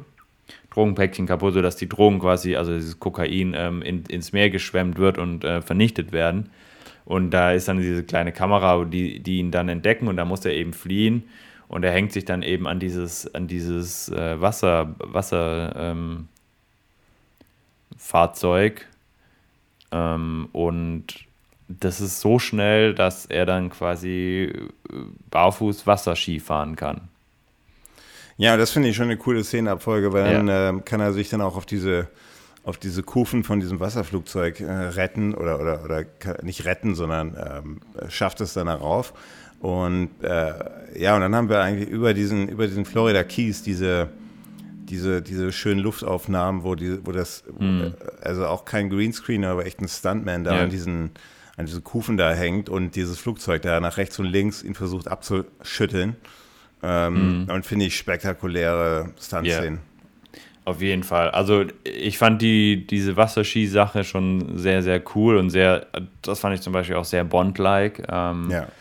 Auch mit der unterlegten äh, Musik, die ich durchaus gelungen finde ähm, für das Erbe von John Barry. Ähm, das, das, muss man erstmal antreten und trotzdem in diesem Stil gehalten. Deswegen hat man ähm, ihn auch, deswegen hat man ihn auch äh, wohl gewählt, weil man sagte, ja. so als, als ähm, so basierend auf seinen bisherigen Soundtracks kommt er dem John Barry am nächsten. Genau. Und dann eben die, die, die, die tolle Aufnahme im Flugzeug, wo es noch so einen kleinen Kampf gibt. Dann schmeißt er den einen mit der Tür raus und man sieht es dann halt wirklich, wie es richtig gedreht worden ist, dass da so ein Typ mit einer Tür aus dem, aus dem Flugzeug springt und ähm, ein Teil vom Geld flattert dann da noch durch die Lüfte. Ähm, und James Bond übernimmt dann eben dieses, dieses Wasserflugzeug. Ähm, sehr gelungene Szene. Ja, mit dem Wasserflugzeug, mit dem ganzen Geld. Also genau. haut quasi mit dem Geld ab. Genau. Das ist ein 5 Millionen, ja. glaube ich. Äh, 5 Millionen US-Dollar. Ähm, und das ist auch wichtig, dass er das Geld quasi behält, weil das braucht er im Das ist ja der Schlüssel, Verlauf um an diesen, also seine, seine, seine, Gesamt, seine Gesamtmission ist, an diesen Sanchez ranzukommen. Ein, ein Drogenbaron, ja. der wirklich sehr, ähm, sehr, sehr ähm, sehr hart bewacht, also sehr gut bewacht wird und sehr gut ja. beschützt wird, ja. Und ja, ich finde schon eine, eine, eine, ich finde schon spannende, spannende Aufnahmen und ähm, dann ist er wieder auf dem, also er, jetzt haben wir wieder so eine kleine, jetzt ist er mit dem, mit dem Geld abgehauen, jetzt geht er wieder ins Haus von Leiter zurück und ähm, ja, von der du schon gesprochen hast, mit diesem Laufwerk, mit der CD, mit diesen Daten da drauf, die, die man bisher zu Sanchez Intelligence, die man bisher zum Sanchez ge, gesammelt hat, die setzte in dieses unglaublich viel zu große CD-Laufwerk. Zur damaligen Zeit wahrscheinlich total angesagt. Super ja. modern wahrscheinlich. ja. Aber heute, so heute wenn, wenn, sich heute so ein Jugendlicher den Film anguckt, der sagt so, was ist das? Ja, wahrscheinlich nur so mit 4, 4 KB oder sowas Speicherplatz. C ähm, CD kenne ich nicht. Genau, und da findet er eben heraus, dass ähm, äh, sich Leiter mit so einer CIA-Informantin bezüglich ähm, Sanchez treffen wollte in so einer Bar. Und ja, ja ist so eine Wasserbar und ich finde das, ähm, also ich finde diese, jetzt haben wir natürlich so ein bisschen 80s-Feeling, so die Musik im Hintergrund, wir haben ein paar Stripperinnen und sehr, ja, ominöse Typen eigentlich. Also eine ganze Bar voller mhm. ominöser Typen, also alle so ein bisschen so Piraten. Äh, Style, so alles so. Da willst du eigentlich, also da, also willst du eigentlich nicht zu lang drin abhängen, so. Aber, mhm. aber eine coole Musik irgendwie und richtig so 80er, ein bisschen, ähm, ja, Scarface-like und so ist ja da äh, Florida. Und ähm, dann kommt schon äh, der, der Timothy Dalton da mit seinem, mit, seinem, äh, mit seinem Hemd da rein und trifft die, die Agentin, ja. Und, die Pam. Ähm, die Pam. Und jetzt wirst du mich wahrscheinlich auch köpfen wieder oder verbal köpfen, aber ich finde ihre Darstellung im ganzen Film, ich finde die so unterirdisch schlecht einfach. Also sie als Bond-Girl, ich finde, also ich finde, äh, sie ist ja, sie spielt ja wie bei dem neuen Film jetzt ja auch. Ähm, da ist ja auch so, dieses James Bond trifft eine andere CIA-Agentin. Aber ich finde, sie wirkt einfach so unglaublich blass. Und schwach vor allem. Okay, und warum denkst du, also warum? Ich denke das nicht, ich sehe es, weil ich, ich sehe ihre Mimik, die einfach, äh, sie wirkt hilflos in manchen Szenen, vor allem im Laufe des Films, wie, wie sie sich dann immer an Q auch klammert. Ähm, alles andere als, als stark. Klar, jetzt haben wir eine Szene, jetzt, äh, klar, jetzt äh, schießt sie dann da mit, jetzt hat sie da so eine, so eine Schrotflinte unter dem Tisch. Damit mhm. hat man versucht, ihr ja so ein bisschen Stärke zu geben, aber ich finde sie, ich finde auch so, wie sie, ich finde, wie sie die auch so gekleidet haben und auch ihre Frisur und so. Ich finde das einfach nicht. Also es ist ja auch, auch diesmal ein James Bond-Film mit zwei Bond-Girls, die kurze Haare haben, ja. Auch was Neues. Hm, ja, ich, ja, aber so kurz waren die jetzt bei der, bei der Loop auch nicht. So ja, aber, kann man, aber schon, schon kurze Haare, aber, aber ähm, also bei Pam hat er einen richtigen kurz, aber ja, gut, aber Pam finde ich einfach, die hat, werden wir, jetzt, werden wir jetzt im Laufe der nächsten Szene noch drauf kommen. Ich finde einfach, die merkt man auch in dieser Szene in, den, in der Bar einfach, sie wirkt einfach so unglaublich blass und dann haben wir dann haben wir halt, äh, ja. Also so, soll ich darauf jetzt schon antworten oder soll ich nachher noch? Ja, warte mal lieber. Sagen, wie ich warte mal, finde. Warte mal lieber ab. Sorry, ich habe es ein bisschen vorweggenommen, aber mir fällt es halt, in dieser Bar-Szene ist mir halt sofort aufgefallen, wie, wie blass sie da auch wirkt, so neben dem Timothy Dalton, der da auch in diesen Szenen so unglaublich fertig aussieht. Augenringe, Falten, so diese aber ich glaube, das, ich weiß gar nicht, Sagst du es so gewollt, nicht, ne? Ja, teilweise einfach auch so gewollt ist, weil er dieses weil, so ein schwitzige, so ein schwitzige Restaurant, so ein bisschen, bisschen Ja, weil er einfach hier äh, die ganze Zeit durcharbeitet, weil er unbedingt dieses Zeug ähm, okay. machen will und äh, immer dieses, dieses, diesen Mischung aus extreme Action und diesem Rache-Ding und dieser Traurigkeit. Nee, nee, da hast du vollkommen recht. Und das zeichnet ja auch Timothy Dalton aus. Auf der anderen Seite, das kennt man bisher als James Bond-Film gar nicht. Man kennt ja immer ja, James Bond, stimmt. wie er da aus dem Flugzeug springt und irgendwie danach die Haare perfekt wieder gestylt sind. Die Krawatte noch zurechtzieht und sagt, hier bin ich wieder. Ja, genau. Oder, oder frisch aus auch, die, auch, auch, Sean Connery und, und Roger Moore eigentlich immer fresh aussahen. Hm. Und jetzt haben wir das erste Mal und, und jetzt mit Pierce Brosnan haben wir das ja auch wieder. Ja, der sieht ja immer, der, der hangelt sich da von so einem Hochhaus runter und dann, dann sind die, die Haare sind ja so perfekt wie davor. Also so richtig glatt. Und Drei Tage tough. Ja, genau. Und diese, diese, und, und ich finde das, ich finde das schon gewöhnungsbedürftig. Also ich, also ich finde halt das schon gewöhnungsbedürftig, anderes. weil diese Szenen, jetzt gerade in dieser Bar, wo man sehr gutes Licht hat, wie, wie, wie, wie man sieht, wie, wie Timothy Dalton, er macht das Schauspielerisches gut, aber wie er, wie er so richtig fertig da aussieht, so richtig mit diesen, also Augenringe faltig und so diese Haare so leicht, so leicht fettige Haare auch und auch gar nicht gekämmt. So. Also ich finde, klar, du hast recht, das ist realistisch, aber willst du das als, ich bin halt so getrimmt schon so auf diese Sean Connerys, Roger Moores, George Lazenbys, klar, jetzt auch dann Pierce Brosnans und auch Daniel Craig. Da fällt mir das echt schwer, jetzt zu Wobei, sagen, wobei ich finde, äh, dass Timothy Dalton so ein bisschen, äh, also dass Daniel Craig in, eigentlich muss es ja so rum sein, Daniel Craig in Richtung Dalton auch schon ein bisschen Ähnlichkeit hat, weil äh, Daniel Craig ja auch schon so ein bisschen äh, sich verletzlicher zeigt, also gerade bei Casino Royale oder dann auch bei Keine Zeit zu sterben. Ähm, Stimme ich hat, er, hat er das ja schon auch, diese, diese also, also ich finde, Seite. ich finde in diesem Film da Lizenz zum Töten kann man eigentlich ein bisschen sogar als also ist das erste Mal, ist, ist ja ein Bruch in der James Bond-Reihe und, und den hatten hm. wir dann erst wieder mit Casino Royale, mit Danny Craig, der hm. sich ja auch so ein bisschen als rachelustiger, härterer, ja. ja. bisschen fertigerer James Bond ja. halt so fertig mit der Welt zeigt. Ja.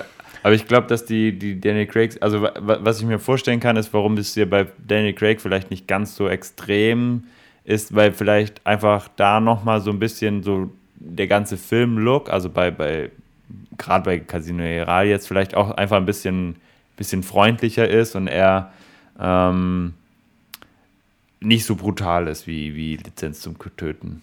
Also ich glaube, das spielt schon nochmal eine starke Rolle, dass dieser, dass diese Brutalität von Lizenz zum Töten den Film schon auch ein bisschen düster machen. Hm. Zählen wir am Ende ähm, nochmal auf, was das.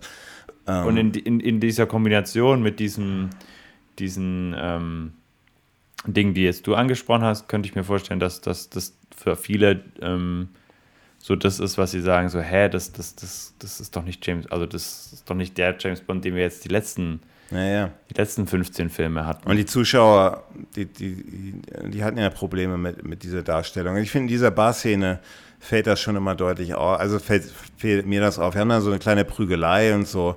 Die finde ich auch eigentlich ganz witzig, ein bisschen 80er Jahre Feeling. Jetzt ist halt nur, und das ist halt wieder mein Problem mit dieser Pam, jetzt sind sie da abgehauen auf diesem Boot und diese Chemie zwischen den beiden, die stimmt ja von vornherein nicht. Also vor allem, wie sie sich ja. dann auch unterhalten, ähm, wo, wo, er sagt, ey, deine, deine, dein Name ist überall und so, die jagen dich jetzt. Und sie dann so, ey, sie versucht dann immer so ein bisschen tough zu sein, aber so die Chemie stimmt einfach gar nicht zwischen denen. Und dann hauen sie ab, sind auf dem Boot und plötzlich, plötzlich küssen die sich. Das wirkt sowas von künstlich und nur weil es im Drehbuch stand. Ich fand das so unauthentisch, richtig schlecht geschrieben.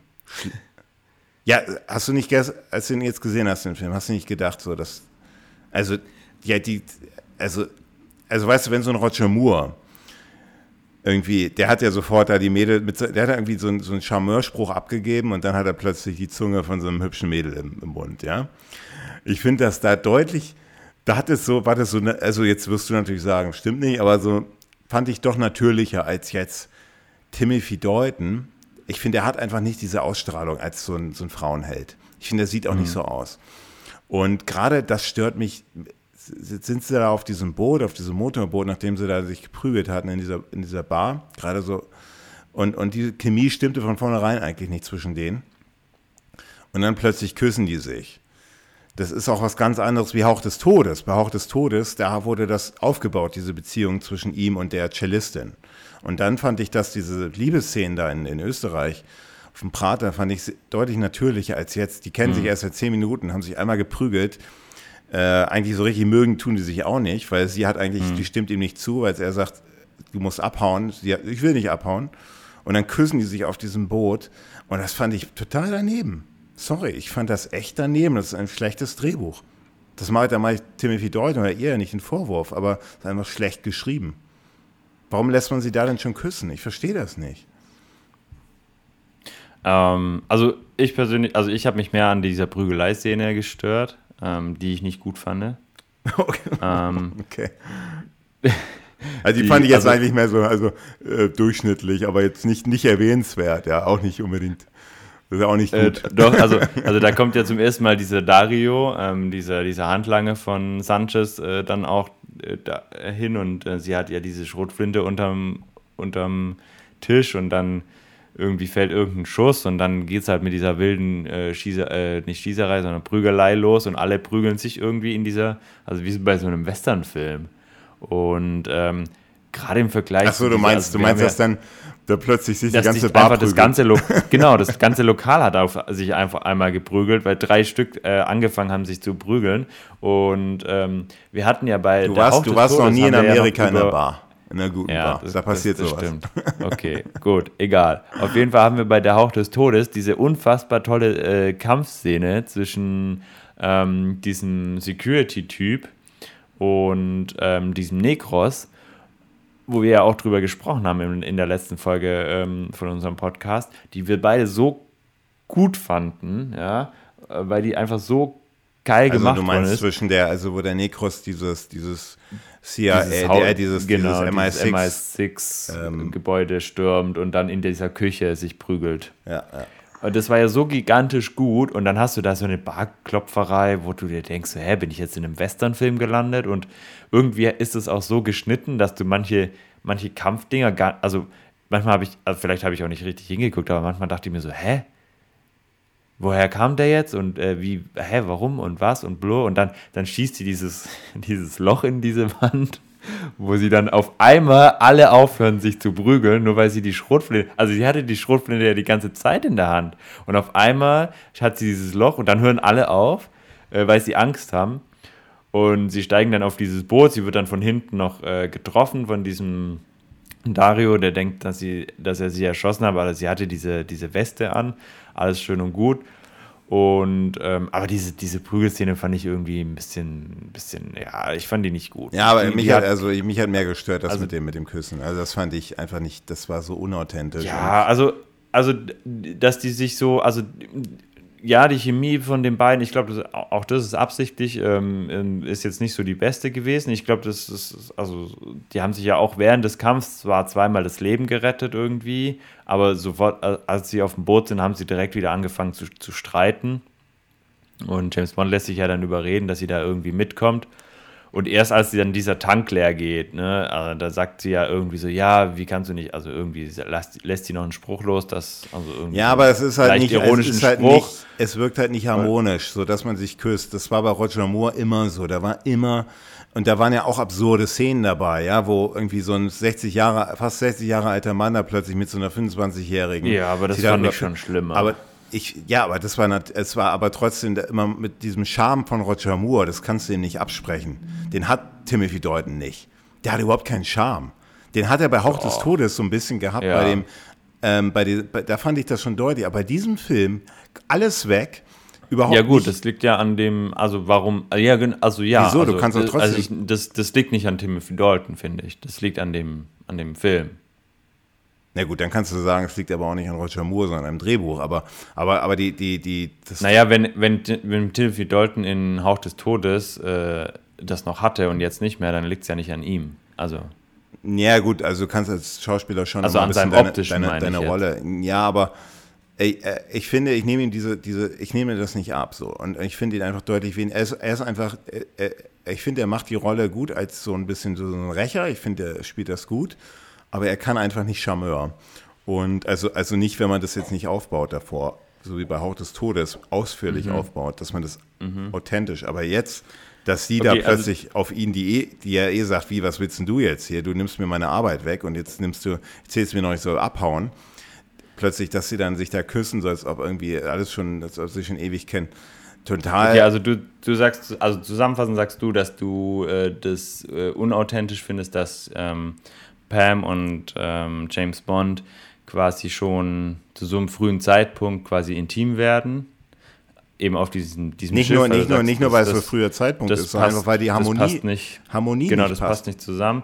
Ähm, ich, ich persönlich finde es jetzt nicht so krass. Was mich äh, tatsächlich mehr, also was mich, was mich stört, ist, dass ich finde, diese, diese Geschichte, diese, diese Geschichte, dass Pam immer eifersüchtig auf Loop ist, auf, auf Lupe.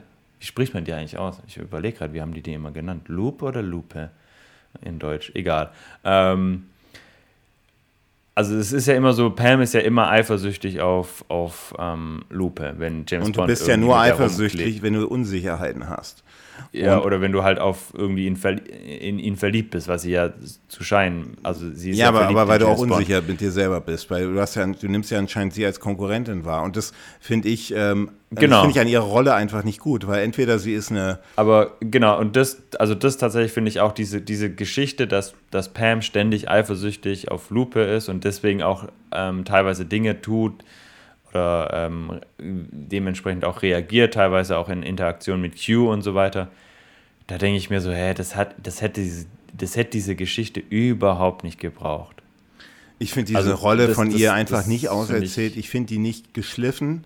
Sie ist so eine CIA-Agentin, die total, un, un, also, also kann man sich überhaupt nicht vorstellen, Ah, wie sie, ist da, Army-Pilotin. Ich glaube nicht, dass sie CIA-Agentin ist. aber wieso ist sie, sie ja ist dort? Army-Pilotin. Sie soll ja, sie soll ja, das ist ja der, wieso sie auch im Computer drin war, sie sollte sich ja mit Leiter treffen. Das ist eine Genau, aber Informantin. ich, genau, aber sie ist Army-Pilotin. Sie, sie, sie arbeitet nicht für ein CIA, so wie ich es verstanden habe. Aber sie arbeitet, sie ist eine CIA-Informantin, deswegen war sie am Computer drin, deswegen wollte sich ja Felix Leiter mit ihr treffen.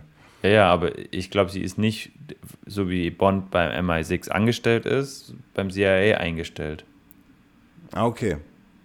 Also du meinst, Also dass so sie da so eine, so eine. Art Informantenrolle hat und so. Ja, so eine Okay. eigene, keine Ahnung, irgendwie so. Also Okay, aber dann finde ich das, aber dann, aber dann, aber wie passt es dann ehemalige zusammen? Pilotin. Ja, aber wie passt das dann so, zusammen, dass sie dann eine Schrotflinte unter ihrem Tisch hat? Weißt du, das ist dann wieder so so Ja, weil sie wusste, dass der Dario kommt. De- Deswegen hast du eine Schrotflinte. Also sie weiß ja, also dass wenn der sie, also du hast, du hast jetzt gerade gesagt, sie ist so eine keine trainierte und so weiter. Und dann hat die eine Schrotflinte. Hä, eine Army-Pilotin ist doch trainiert. Nee, du hast jetzt gesagt, du hast mir gerade gesagt, sie hat keine, sie ist keine trainierte. Sie ist nicht beim CIA eingestellt, Genau. habe ich gesagt. Und dann Aber glaubst Army du, ist ja, äh, Army ist ja äh, einfach nur was anderes halt wie CIA. aber, aber, das, aber mein Kritikpunkt war ja der, dass sie so schwach wirkt über den Film hinweg. Und dass ich das Ja. ihr nicht abnehme. Also, dass es einfach nicht gut geschrieben ist. Dass sie einfach so unglaublich schwach wirkt. Und ähm, äh, ob, sie, ob sie jetzt CIA-Agentin ist, ich bezweifle auch, dass CIA-Agenten übrigens äh, Schrotflinten und Ja, das machen nur die Army-Agenten. Also einfach mit dem Holzhammer, okay. Aber trotzdem, mein Kritikpunkt ist, dass sie einfach nicht wirklich. Also ich finde sie einfach, also ich finde, ich finde diese Szene bei dem neuen Film, wo, der, wo James Daniel Craig diesen, diese, diese, äh, diese CIA-Agentin hat, da war dieser Charakter, den hat man so innerhalb von drei Minuten er, er, erklärt, ja, wo sie dann so total so naiv ist, aber dann irgendwie auch knallhart so, ne? Und in dem Film also sie wirkt dann mal schwach, weil dann verliebt sie sich in die, Ja. in diese Rolle und dann plötzlich Okay. Schrotflinte und dann, ich finde es einfach nicht gut geschrieben. Ich finde auch diese Rolle von der Loop, die wirkt ja auch total, äh, die wirkt ja total dämlich, auch den ganzen Film über. Ja, das ist. Also, das, das stimmt, ja, die ist ziemlich dämlich. Aber, also, äh, wo, wo ich mich drauf einlassen würde, ist bei Pam, ähm, dass man sagt, ähm, also, sie hat auf der, das ist mir tatsächlich ähm, auch stark aufgefallen, ist, sie hat auf der einen Seite dieses Emanzipierte, es gibt ja später dann diese, diese Szene im, im Hotel, wo er sie unterschreiben lässt. Und ähm, sie ja dann auch sauer wird, was eins zu eins. Du äh, sagst in, es, ähm, genau. Und das ein- sind so genau, warte, warte, warte. Gegen, ja. Ja, also das ist so eins zu eins übernommen, äh, also wurde ja eins zu eins fast übernommen in ähm, ein Quantum Trost. Es ist ja fast genau die gleiche Szene. Ähm, und er sagt ja dann, ja, irgendwie, also sie meckert ihn dann an, so, hey, wie, warum sollte ich hier, warum bist du nicht mein Assistent? Ja, warum bin ich deine Sekretärin oder so? Und dann sagt er, ja, wir sind hier in, ähm, in Südamerika, da ist das, das weibliche Rollenbild noch klassisch. Ne? Also da ist noch klar, der Mann ist hier, ist der, der, der höhergestelltere. Das heißt, ähm, da, da gab es ja schon mal auch, also das ist ja schon mal ein großer Sprung auch zu den alten Filmen, wo das ja genau andersrum war. Da war ja klar die Frau ähm, das, das ähm, schwächere Geschlecht. Aber äh, die, diese, da, ist da ist die Rolle einfach nicht konsequent genug. Ähm, wenn sie sagt, okay, ich bin hier, ich bin emanzipiert und ähm, ich, bin, ich bin genauso so stark äh, wie James Bond, dann hätten sie diese Rolle auch, wie jetzt zum Beispiel bei Keine Zeit zu sterben, die neue 007 quasi, ähm, einfach auch so komplett durchziehen müssen. ja, doch, ja. Da, dann hätte das wahrscheinlich mehr gepasst und ähm, wahrscheinlich wäre das dann auch äh, für dich äh, ähm, authentischer gewesen. Schwachpunkt, ganz klar. Das, das, Schwachpunkt, ja. Da stimme ich dir schon zu, dass das, ähm, dass das so ein bisschen ähm, einmal so, einmal so ist. Und wie gesagt, diese, diese Liebes-, diese Eifersuchtsgeschichte äh, macht, das, macht das nicht besser und die fand ich total überflüssig. So, wir haben, wir, wir müssen jetzt mal ein paar Szenen äh, zusammenfassen. Wir haben James Bond, wie er in, in das Casino von dem, ähm, oder wie er eincheckt in dieser, das ist dann wieder in irgendeiner südamerikanischen, so einer fiktiven, so einem fiktiven Land oder fiktiven Staat, eine Izmir oder sowas, ja. Ja, es, also, er geht halt zur größten, größten Bank von da, die Sanchez gehört und will da diese 5 Millionen eben einzahlen, die er ja Genau, also aber- von also sein Sanchez, Ziel- von sein- dieser Drogenlieferung hat. Genau, sein Ziel ist eigentlich nur die Aufmerksamkeit von Sanchez auf ihn zu, zu lenken. Genau. Was Ja. er dann auch macht, er geht dann auch in das Casino von dem Sanchez und, und verzockt da sein, sein Geld oder beziehungsweise gewinnt ganz schön viel Geld, wie immer. James Bond Ja. gewinnt ja. Er, er verzockt erst, dann gewinnt er alles. Ähm, er macht eigentlich alles nur damit, äh, also er, er versucht erst alles zu verlieren irgendwie und dann müssen die ja den Sanchez um Genehmigung fragen, das interessiert ihn aber nicht. Dann gewinnt er alles, damit der Sanchez nochmal und dann, dann endlich ruft er ihn ja zu sich hoch. Genau, und dann haben wir diese, genau, es macht aber auch der, äh, macht der, macht der, also sein Ziel ist sozusagen ein Attentat zu planen auf den Sanchez und dann überprüft er auch. Und das ist eigentlich ganz, ganz coole Szenen so, ja, wie er dann irgendwie das, die, Glasstärke überprüft, also so kurz mit dem, kurz sieht. Und Ja. ich finde, ich finde da diese Begegnung zwischen Sanchez und James Bond und Sanchez das erste Mal, der weiß ja, also diesmal tatsächlich noch nicht. Normalerweise hast du ja immer diese, diese, du hast ja, und jetzt beginnt ja dieses Katz-und-Maus-Spiel. Du hast ja in vielen James Bond-Filmen immer diese, diese, diese Konstellation, dass diese, die, die, Hand, die, die Bösewichte ziemlich schnell herausfinden, wenn sie es nicht schon wissen, dass James Bond ein Geheimagent ist, ja. Ja. Zum Beispiel bei View to Kill, ne, wo, der, wo der Christopher Walken da mit seinem Computer da während ähm, Ja. Roger Moore gegenüber sitzt. Hier haben wir das anders. Hier weiß Sanchez und hier weißt du als Zuschauer auch noch nicht. Also ich war mir auch noch nicht sicher, weiß er das jetzt oder nicht? Oder, oder lässt er sich, Echt? ist er jetzt echt zu blöd? Ach so, du, du, du meinst, dass er das Spiel einfach nur mitspielt. Genau, genau. Machen ja auch andere äh, Bösewichte, haben ja bisher gemacht. Also, was mir auffällt sofort ist, dass dieser, der Sanchez als Bösewicht ein, ein, ein wirklich ein äh, starker Bösewicht ist. Also ich finde, Ja. der, der hat ja noch keinen wirklich umgebracht bis zu diesem Zeitpunkt, bis er James Bond ihn trifft in dem Casino. Also richtig umgebracht mit eigener, mit, mit der eigenen Fäusten. Und trotzdem strahlt er was unglaublich Gefährliches aus. Ja. Ich kann dir noch nicht mal sagen, Also- wieso. Ob sein, Also- ich finde, sein Aussehen ist jetzt auch nicht unbedingt total furchteinflößend, auch diese Narben. Ja, aber schon, Ja. schon so ein bisschen mit den Narben und so. Also ich finde auch, der, das ist, er wirkt sehr einschüchtern von dem, wie er, wie er auch, also er hat ja dann, dann ähm, Loop ausgepeitscht und, ähm, und ähm, also auch das mit den Haien und so. Also ich finde schon, dass der, dass der schon durchaus ähm, sehr gefährlich wirkt. Ja, aber nicht, aber jetzt zum Beispiel verglichen mit diesem von Moonraker, dem Drugs, ja, der, der ja auch so ein bisschen, der hat dann die, die Hunde da auf, auf diese Gehilfin da äh, gehetzt. Das hat er bisher noch nicht so in diesem, oder vielleicht, ja, mit diesen Haien, okay. Ja, doch kann man schon gleich ziehen. Aber ich finde diesen, ich finde die, und er ist ja so so ein, so ein Drogenbaron, der eigentlich sehr, ist ein Bösewicht, der finde ich sehr menschlich auch diesmal ist, weil er ja auch irgendwie zeigt, dass ihm Loyalität wirklich wichtig ist. Und die, Ja. das sagt er in dieser einen Szene, der sagt, wo er sagt, dem äh, am Anfang von dem Film, wo dieser Assistent von ihm sagt, ach komm, diesen CIA-Agent, der, der dich da befreit hat, den legen wir um. Der, der weiß Ja. jetzt, wo wir sind und so.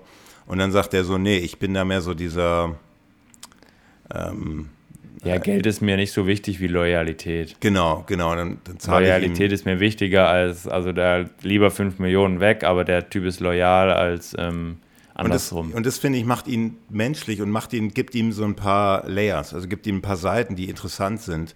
Vor allem, Mhm. weil wir ja dann in den nächsten Szenen jetzt noch, wird er verraten auch von, von eigenen Leuten und da merkt man Ja. so richtig, wie ihn das schmerzt, ja, dass er von Ja. eigenen Leuten, die er eigentlich, denen er vertraut hat, verraten Ja. Mhm. wird. Ähm, ähm, und ich finde, ich finde den, den, die, die, da, die, die, die, wie, wie sie ihn, also anders wie jetzt diese Pam, finde ich, haben sie den Bösewicht total gut beschrieben.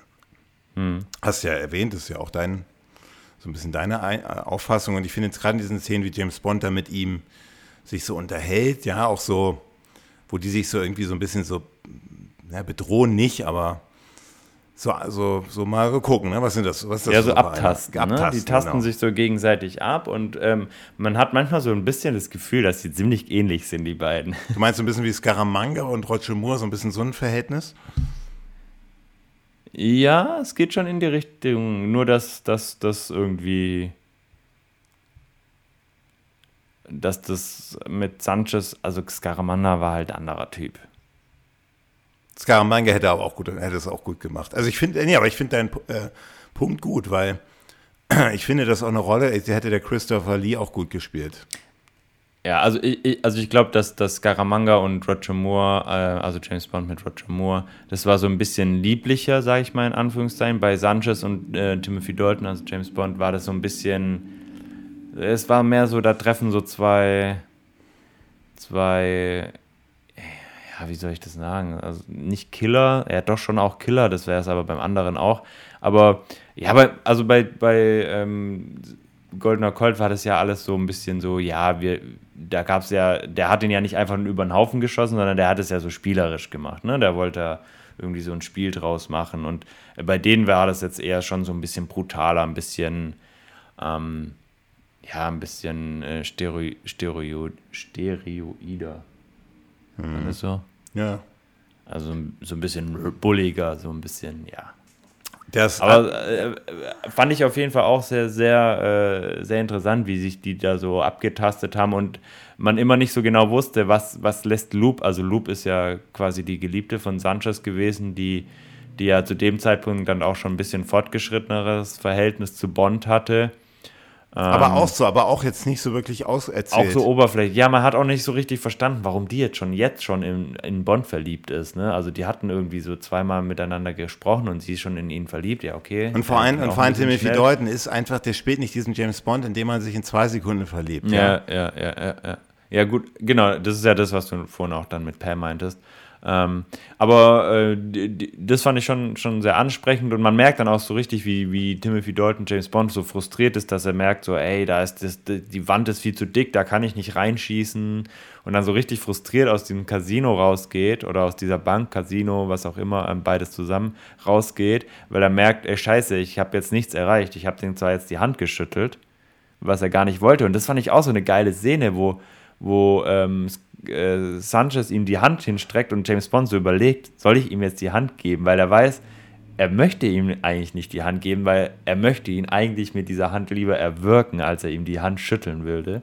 Und er geht dann so richtig frustriert aus diesem, aus diesem Casino-Bank-Konstrukt raus und ähm, so, ist so ein bisschen verzweifelt, weil er, weil er eigentlich nicht, nicht viel erreicht hat.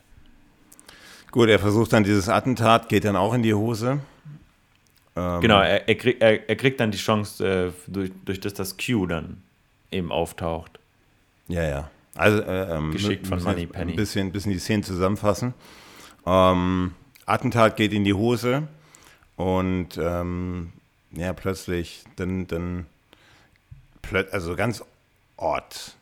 Also dann, dann geht das Attentat in die Hose und plötzlich kommt dieser Ninja-Kämpfer da, äh, da irgendwie angesprungen und äh, erledigen ihn. Mm, aber man sieht schon mindestens fünf, sechs Szenen oder drei, vier Szenen davor, dass ähm, zwei Echt? Ähm, asiatische, asiatische äh, Menschen immer wieder die gleichen hinter James Bond auftauchen und die Kamera so geschnitten ist, dass man unweigerlich sieht, dass die ihn beobachten. Äh, echt? Das ist aber ist mir gar Sieht nicht man immer ja. wieder im Casino, ähm, dann später, wie er aus dem Casino rausläuft, laufen sie wieder ihm hinterher. Man sieht ihm mal, dass man sieht mal, dass sie in einem Auto sitzen, wo sie ihn beobachten. Also man so, sieht es immer so. nur kurz, nur kurz angedeutet. Ja. Äh, aber man sieht es immer wieder und dann eben äh, ist ja dann diese Besprechung mit diesen ganzen, mit diesen ganzen äh, ähm, Geldgebern und so äh, in, in Sanchez ähm, Büro. Ähm, und da sitzt dann auch eben dieser, dieser eine wieder, den, der ihn öfter beobachtet hat. Ähm, und die ihm da auch nachgegangen sind, einfach, um zu gucken, was hat er denn eigentlich vor, weil die ja selber nicht wissen, wer das genau ist, glaube ich, in, zu dem Zeitpunkt. Ähm, deswegen fand ich die jetzt nicht so aus dem, aus dem ähm, Nee, aber dass da plötzlich diese Ninjas da aufkreuzen und dann ihn da flach, also ihn da, ihn da kurz erledigen, das fand ich ein bisschen ja, doch sehr überraschend.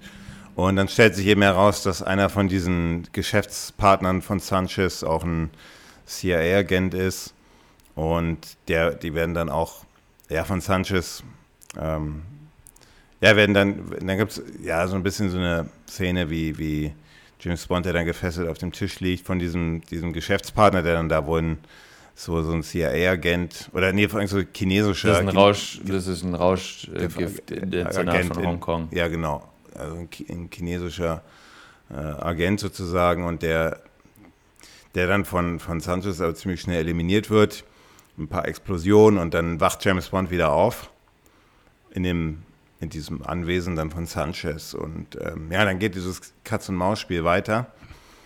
Ähm, ist eigentlich eine tolle, tolle, tolle, tolle Szene dann. Ähm, James Bond will da eigentlich schnell weg, aber gibt sich dann mhm. auch so als ehemaliger Agent aus, ja. Und der Sanchez, mhm. der nimmt ihm das wohl echt ab, so, ja. Und mhm. also nicht wohl, sondern nimmt ihm das ab.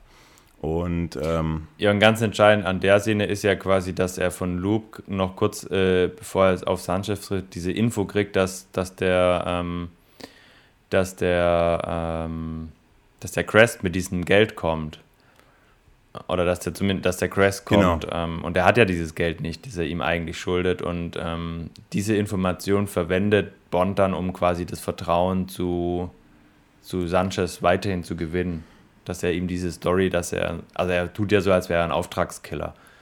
Ähm, genau, und das ist ja eine Schlüsselszene, weil wir ja wissen, dass, ähm, und das, das macht ja eben so, so Charakterzeichnungen, die ein bisschen tiefer sind, ein bisschen mehr, dann macht es auch ein bisschen mehr Spaß, weil wir wissen, dass der Loyalität sehr schätzt und äh, James Bond gibt ihm dann so einen Tipp, ja, irgendeiner von deinen mhm. Reihen, der bescheißt dich. Und ja. jetzt muss natürlich, ähm, ja, und, und. Und er weiß ja, dass er das Geld nicht hat, weil er hat es ja. Genau, und, und, und, das ja, und dann kann James Bond sich noch schnell auf dieses, auf dieses Boot da, ähm, bevor das ankommt, von dem Crest, der kommt dann irgendwie, er kriegt dann, genau, wie du sagtest, der kommt dann irgendwie am Abend an. James Bond kann sich dann schnell, kann auch auf dieses, dieses Boot darauf und schnell das Geld äh, verstecken sozusagen. Und der, und das entdeckt dann der Sanchez. Und ähm, ja, jetzt ist so eine Szene, die, die ist mir doch, die ist doch sehr brutal, wo der, mhm. also James Bond, der versteckt das Geld in dieser, in so einer Druckluftkammer. Druckluftkammer, und, ja. Und der, als Sanchez das rausfindet, dass der, also der, Sanchez nimmt dann an, dass er beschissen worden ist von Crest, dass er das Geld hinterschlägt und äh, schubst er diesen Crest in diese Druckluftkammer und dann explodiert, das ist wie aus einem Splatter-Movie, dann explodiert der Kopf von diesem Crest wie so ein Luftballon. Ja. Äh, wo ja. sie, also wahrscheinlich ist das auch ein Luftballon gewesen, wo sie dann irgendwie so ein paar, ja, irgendwelche, irgendwie ein bisschen Fleisch da oder was das war, was sie da irgendwo explodieren ließen. Ja, aber also wie er explodiert, sieht man, sieht man das? Also ich gucke da immer weg, weil ich es echt unangenehm finde. Ja, ich, ich, ich gucke dann immer erst wieder, wenn dann, wenn dann dieses Blut an dieser, an dieser äh, Glasscheibe. Und das ist, glaube ich, so die brutalste Szene bisher in einem James Bond-Film, oder? Ein, ja, ich glaube bis heute, oder? Aber so unverhältnismäßig. Ja, aber da merkt man dann wieder so, boah, crazy Typ. Ja, ja, da merkst du das erste Mal so richtig, so wie gefährlich der eigentlich ist. Ja. Und so unemotional, wie er das allem macht, ja. Genau, aber da merkt, also, aber da finde ich jetzt wieder zum Beispiel, was jetzt bei Pam nicht so konsequent in der Rolle ist, ist da wieder sehr konsequent, weil er lässt das Geld da einfach erstmal drinne ne, und sagt, hey, geh zu deinem Geld, du wolltest es, ja. Weil man merkt richtig, ihm ist es scheißegal, dass der dieses Geld nicht kriegt, ja. Also wenn er wirklich, wenn es wirklich geklaut, also wenn er ihm wirklich diese Geschichte, er erzählt ja quasi eigentlich nur die Wahrheit. Er erzählt ja, wie James Bond da, also er erzählt ja, das fand ich auch ganz lustig, wie er ohne Skier dann da und er glaubt es ja nicht. Also er lacht sich ja dann fast darüber tot und ähm, aber er erzählt ja eigentlich die Wahrheit, dieser Crest. Und ähm, ich glaube, wenn er ihm glauben würde und das wirklich so gewesen wäre, hätte er gesagt, okay, alles gut. Mir geht es gar nicht ums Geld, mir geht es nur darum, dass du mich nicht betrügst. Aber er glaubt ja, er wird betrogen und das ist dieses, dieses, diese Loyalität wird für ihn in diesem Moment quasi untergraben. Und das ist für ihn viel, viel schlimmer. Und deswegen reagiert er, glaube ich, so brutal einfach auch auf, auf, auf diesen, diesen vermeintlichen Betrug. Und deswegen finde ich das. Ja, aber da gibt, man ihm, da gibt man ihm halt so eine, so eine, so eine weitere Seite oder hat man in der Forschung gegeben ja. und die, die validiert ja. man hier. Und das macht ja gute, genau. spannende Bösewichte aus, sodass man eine emotionale ja. Beziehung aufbaut, weil Loyalität ist ein Grundwerte. Und das ist ja auch was, mit dem du dich identifizieren kannst, ich mich. Und das macht ihn ja dann wieder so menschlich. Und dann, das ist ja dann eine spannende. Und, und, gleichzeitig hast du dieses unmenschliche, kranke, dieses genau, übertriebene genau, genau. Ding, den da reinzustecken, ohne ein Wimpernzucken. Also, ja. Und ja, James Bond beobachtet es dann. Ähm, naja, gut, er hat dann, er hat dann, er, er, hat dann die, die, die, die volle Loyalität von dem Sanchez. Also der, genau. damit hat James Bond natürlich bewiesen, man kann ihm trauen, weil er hat ja wohl recht gehabt. Er hat das, dass das also recht gehabt, indem er also in den Augen von den vom Sanchez. Sanchez. Und ja, ja was jetzt, jetzt bevor wir jetzt in den, Letz, in den, in den, letzte, letzten Teil des Films gehen, was haben wir eigentlich bis jetzt im Film? Das ist einmal so ein ja, ein also Action. Es kann nicht so nicht so ein also wir haben ja eigentlich nicht so viele Wechsel in den Drehorten wie jetzt bei der Hauch des Todes. Wir haben ja eigentlich nur Florida und dann diese, diese, diese fiktive Stadt, Izmir. Mhm. Ähm, klar, auf den Booten dann immer noch ein bisschen, aber alles so ein bisschen, so ein bisschen, so ein bisschen, ähm, ja, so, so, so viele Palmen und so und ähm, so ein bisschen karibisch alles. Ähm, karibisches Flair. Und wir haben ein Katz-und-Maus-Spiel zwischen James Bond und Sanchez, geht um, um Drogen um keine, ähm, keine, keine, kein, kein Plan, die Welt zu zerstören? Nö, das nicht. Also Findest es geht eigentlich nur um persönlich. Ja. Es geht, geht eigentlich nur um persönliche Rache. Findest du den Film bis hierhin spannend? Beantworte du deine Frage mal erst. ich, ich nicht. Also ich finde den Film einfach, also bis hierhin ich fand gestern dieses Katz-und-Maus-Spiel, das fand ich gut zwischen James Bond und Sanchez, weil ich tatsächlich nicht wusste, wann findet der Sanchez das heraus oder weiß er es schon oder wie, wie weit lässt er sich von James Bond noch treiben, ja? Und mhm. was James Bond ja dann, er war, sein eigentliches Ziel war ja eigentlich, den, den Sanchez zu töten, aus zu Rache. Töten, ja. Und, ja. Und, und jetzt will er ja eigentlich den, jetzt will er ja auch so sein Drogenimperium zerstören gleichzeitig. Ja, ja. Beides, oh, ja. quasi mit einem Mal. Und ich störe also mich einfach. ihn töten als auch dieses Imperium zerschlagen. Genau, also ich störe mich einfach bis hierhin an den, an den, an den Darstellern. Ähm, wir haben noch gar nicht darüber gesprochen, an, an ähm, oder, oder machen wir gleich. Also, also um kurz zu fassen, also die Bond-Girls, die touchen mich überhaupt nicht, nicht wie bei den anderen Filmen, weil die, weil die einfach so unglaublich oberflächlich erzählt sind. Unglaublich, wie du schon immer öfters auch erwähnst, so inkonsistente äh, Charaktere. Ähm, ich finde äh, ihn, ich finde den Bösewicht einfach unglaublich stark als Schauspieler. Aber so richtig, also so richtig haut mich, also so, so richtig spannend finde ich das aber auch nicht. Und die Szenen fand ich jetzt auch jetzt, also auch Action-Szenen, eigentlich jetzt keine großen Action-Szenen, ja, nicht wie, wie bei der Hauch des Todes, ja. Ähm, ja, aber, aber, aber wie, wie geht's dir? Also, ich habe ihn heute angeguckt. Also es ist kein Fazit, ne? Das ist jetzt noch kein Endfazit, aber so ein bisschen äh, Zwischenfazit. Ja. Und ähm, irgendwann hat mein Telefon geklingelt. Ähm, ich bin rangegangen und habe hab gemerkt, ich bin eingeschlafen. Naja. und musste zurückspulen. Ähm, aber das hatte überhaupt nichts mit dem Film zu tun. So. Das habe ich jetzt nur äh, erzählt, damit die Dramaturgie äh, meines Satzes äh, okay. besser klingt.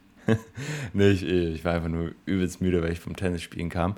Äh, nee, also, also ich persönlich finde den schon spannend. Also mir gefällt. Also was denn? Mir, mir gefällt das erste Drittel. Also die, die, also ich mag diese Geschichte, die, dieses rachelustigen James Bonds, der ähm, versucht, an, an Sanchez heranzukommen, den zu eliminieren und immer wieder ähm, merkt, okay, so wie ich es geplant habe, ähm, funktioniert es nicht. Ähm, immer wieder quasi auch Rückschläge in Kauf nehmen muss und ähm, sich überlegen muss, okay, wie, wie komme ich weiter? Und ich fand das auch, ich finde es auch spannend äh, zu sehen, hey, wie löst, wie, wie löst sich dieses Verhältnis Sanchez, James Bond irgendwann auf? Wann, wann gibt James Bond sich zu erkennen, dass, dass er gar nicht der Typ ist, für den er sich ausgibt? Und ähm, vor allem haben wir ja dann in, in diesem Hotel, die Szene haben wir jetzt noch nicht erwähnt, ist aber auch nicht so unwichtig, diesen, diesen Fernsehen, wo die ja diese Drogenpreise da durch diesen Moderator, durch diesen, durch diesen ähm, was ist das so? Medita Meditation. Medita so ja, Medita genau, Guru äh, immer durchgeben lassen und so. Man fragt sich als Zuschauer so, hä, was ist jetzt genau dem seine Rolle, außer dass er da die Preise vorliest in einem total übertriebenen Ding. Ähm, also ich finde es eigentlich, eigentlich gut bis jetzt. Okay, dann kommen wir jetzt zum, kommen wir jetzt zum Finale, also zum letzten. Oh, wir haben, ich glaube, wir haben den zweiten Film heute vielleicht, wo die geheimen Akten anders gewertet, andersrum gewertet ja. Ja, das sehen wir dann. Also jetzt, glaub, jetzt, äh, jetzt noch mal die Frage mit dem Q, den haben wir jetzt auch in, der, in seiner ausführlichsten Rolle. Und ich finde diese, also er, er wird ja eigentlich degradiert, degradiert als einfach so Assistent, so ein alter Opa, so ein Assistent von Bond im Außeneinsatz. Naja, aber er ist ja auch nicht offiziell ein, im Einsatz. Er ist ja im Urlaub. Also äh, Bond ist ja die ganze Mission über nicht wirklich ähm, im Geheimdienst ihrer Majestät, sondern im Geheimdienst von sich selbst. Stimmt. Und, und ich finde, ähm, klar, und, und James Bond und Q, das sind, sind irgendwie, ja, Kumpels geworden über die Filme hinweg. Ja. Aber ich finde auch immer, immer, wenn man Q sieht, dann kam immer ein bisschen James Bond-Feeling auf. Aber er hat jetzt keine tragende Rolle oder irgendwie, äh, er bringt die, Story jetzt nicht weiter. Er ist einfach nur da, um bisschen dieses James. Bond-Feeling, ja, und dieses James Bond-Feeling einfach zu erzeugen. Um, Ja. um dem, dem Zuschauer so ein bisschen diese, diese Richtung, in die der Film geht, die einfach weggeht von den bisherigen Filmen, einfach wieder zu erinnern, hey, wir sind hier immer noch bei einem James Bond-Feeling. Und das ist seine, seine Funktion in dem Film. Ähm, kann man halten davon, was man will. Ich finde ja, und er hat halt auch ein paar coole Gadgets dabei. Also so. Dieses, diese, diese Kamera mit dem Laser, die, die Zahnpasta, die explodiert. Ja. Aber er ist dann auch so ein bisschen dieser, der, dieser, gute, dieser gute Opa, der sich so um seine, seine, Ja. seine Enkelin kümmert, die eifersüchtig Ja. ist. Ne? Also er ist, Ja, ja, genau.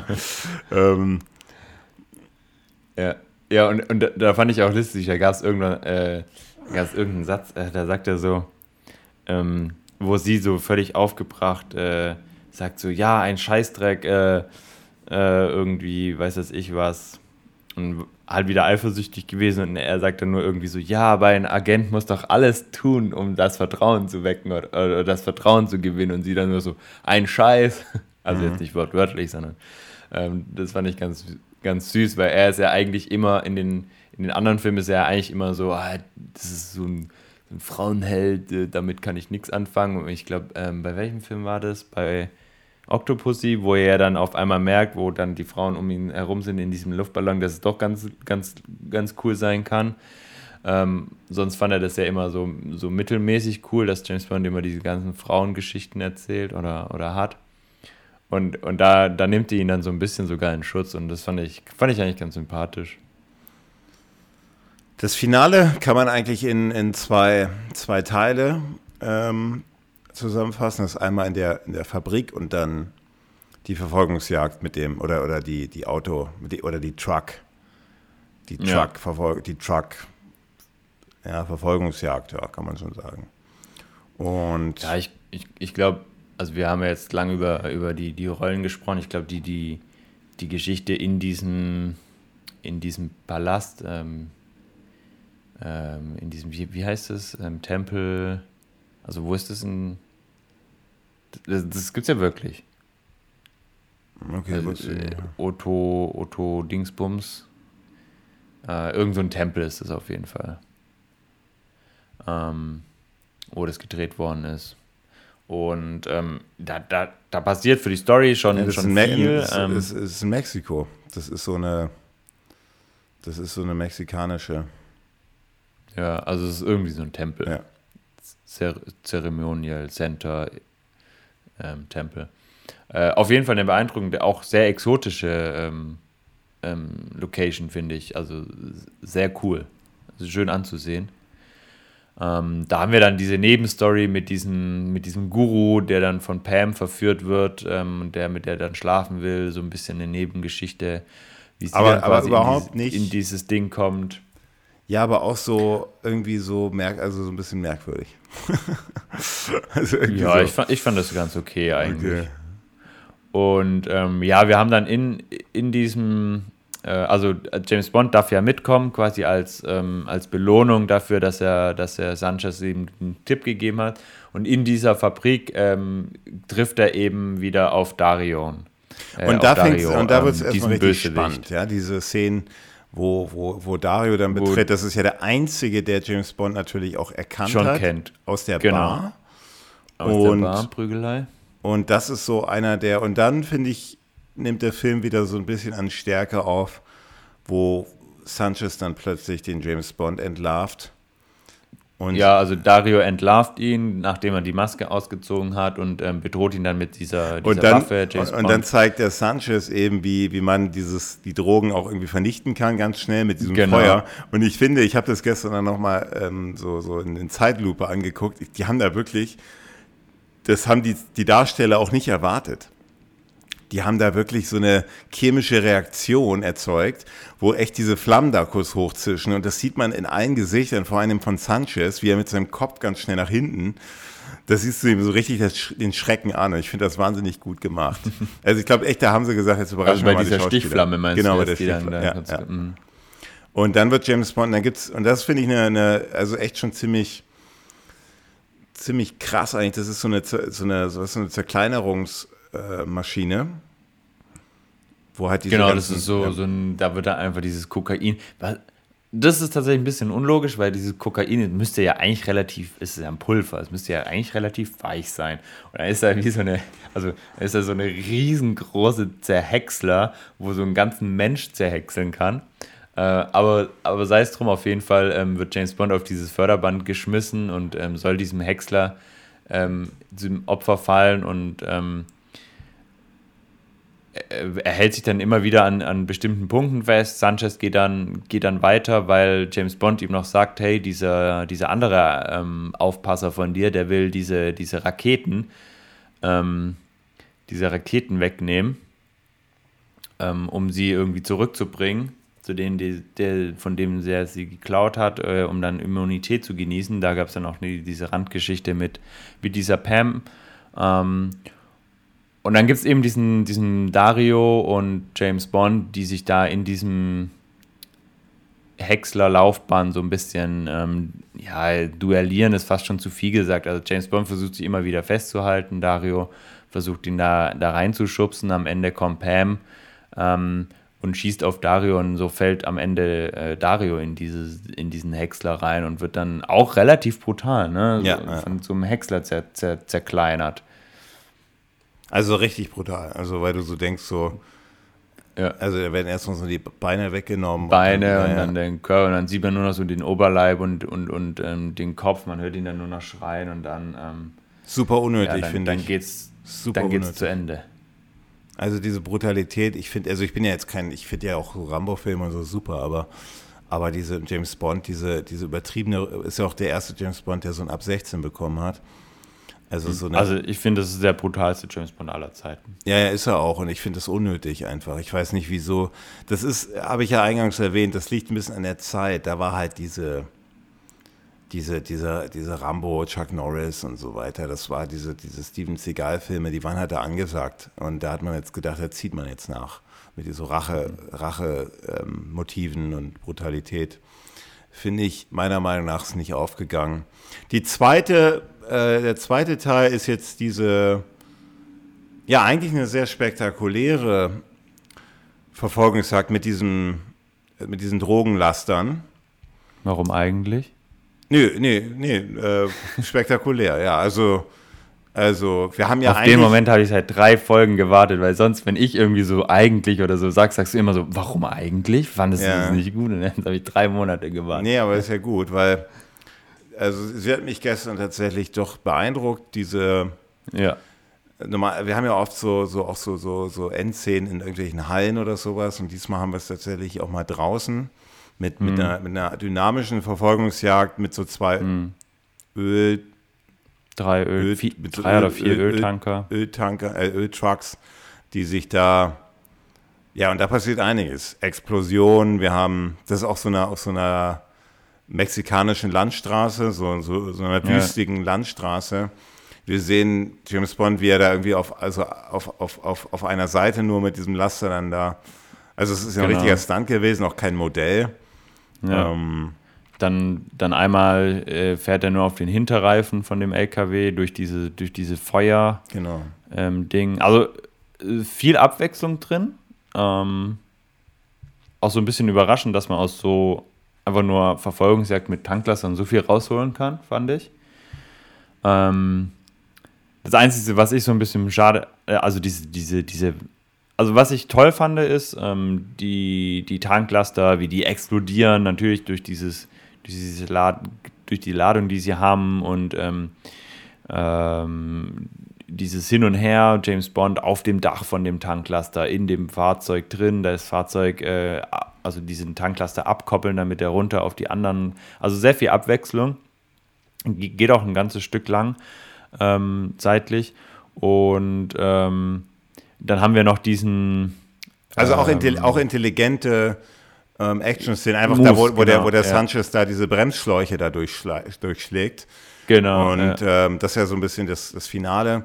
Und, diese, und, und dann genau. der Fahrer nicht, nicht Aber bremsen. Auch, ja. auch, genau, dann auch dieses, ähm, dieses, ähm, dieser Lodge, äh, diese, also dieser Zahlentyp, der immer sagt, oh scheiße, wir haben einen Tanker verloren, das waren wieder 80 Millionen oder so, der, der eigentlich übelst nervig ist und der dann auch von Sanchez so so, also ich als Zuschauer dachte mir so, endlich hat er den abgeknallt, weil der einfach die ganze Zeit nur so an dieses Geld denkt, das da so, so rausgehauen wird. Und es, der Zuschauer ist gefühlt genervt davon, dass er einfach immer nur sagt, öh, schon wieder 20 Millionen in den Sand gesetzt und hey, du wirst doch jetzt nicht eine von diesen Bazooka-ähnlichen Dingern da benutzen, das ist ja wieder voll viel Geld, dass wir damit verlieren und er einfach nur so voll genervt ihn dann abknallt.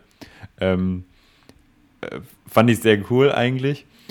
Und ähm, das Einzige, was, äh, was ich äh, an der Action, also was ich an der, der, der Schlussszene nicht so toll fand, ist, ähm,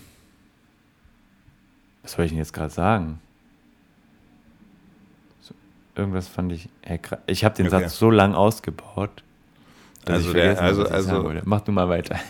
Ähm, Nee, ich frage gerade, was du nicht so toll finden könntest. Also ich finde die, die, die schon dynamisch. Ich finde die, die, die, die Pam spielt ja auch nochmal eine Rolle, eine kleine mit dem Flieger. Ähm, da wird man ihre Rolle auch nochmal durch. Also ich, das ist eine sehr gelungene, sehr gelungene, Abs äh, also sehr viel Action und ich finde das so richtig so, so, so Ende 80er Action, so in, in Reinstform mhm. sehr gut und wie wie der Sanchez dann da äh, stirbt, das ist über das, finde ich, ein, auch ein, äh, schließt so einen Rahmen, dass das Feuerzeug, was der, was, was James Bond von dem, von Felix und mhm. seiner Frau bekommen hat, mit dieser auch ja. sehr, sehr langen Flamme. Und weil der Sanchez ja eh schon ein bisschen unter, oder unter, äh, der ist ja eigentlich ein Öl, der trieft ja nur von, von diesem Öl, von diesem Laster, der da in den Abgrund gefahren ist und dann geht er quasi in Flammen auf und das äh, sieht man natürlich auch wieder sehr deutlich. Da macht der Film keinen Schnitt. Ähm, auch eine sehr brutale Szene wieder. Ja, und dann sieht man auch mal so James Bond, wie er das erste Mal so richtig kaputt aussieht. Ne? So richtig, er blutet mm. von aus allen Löchern.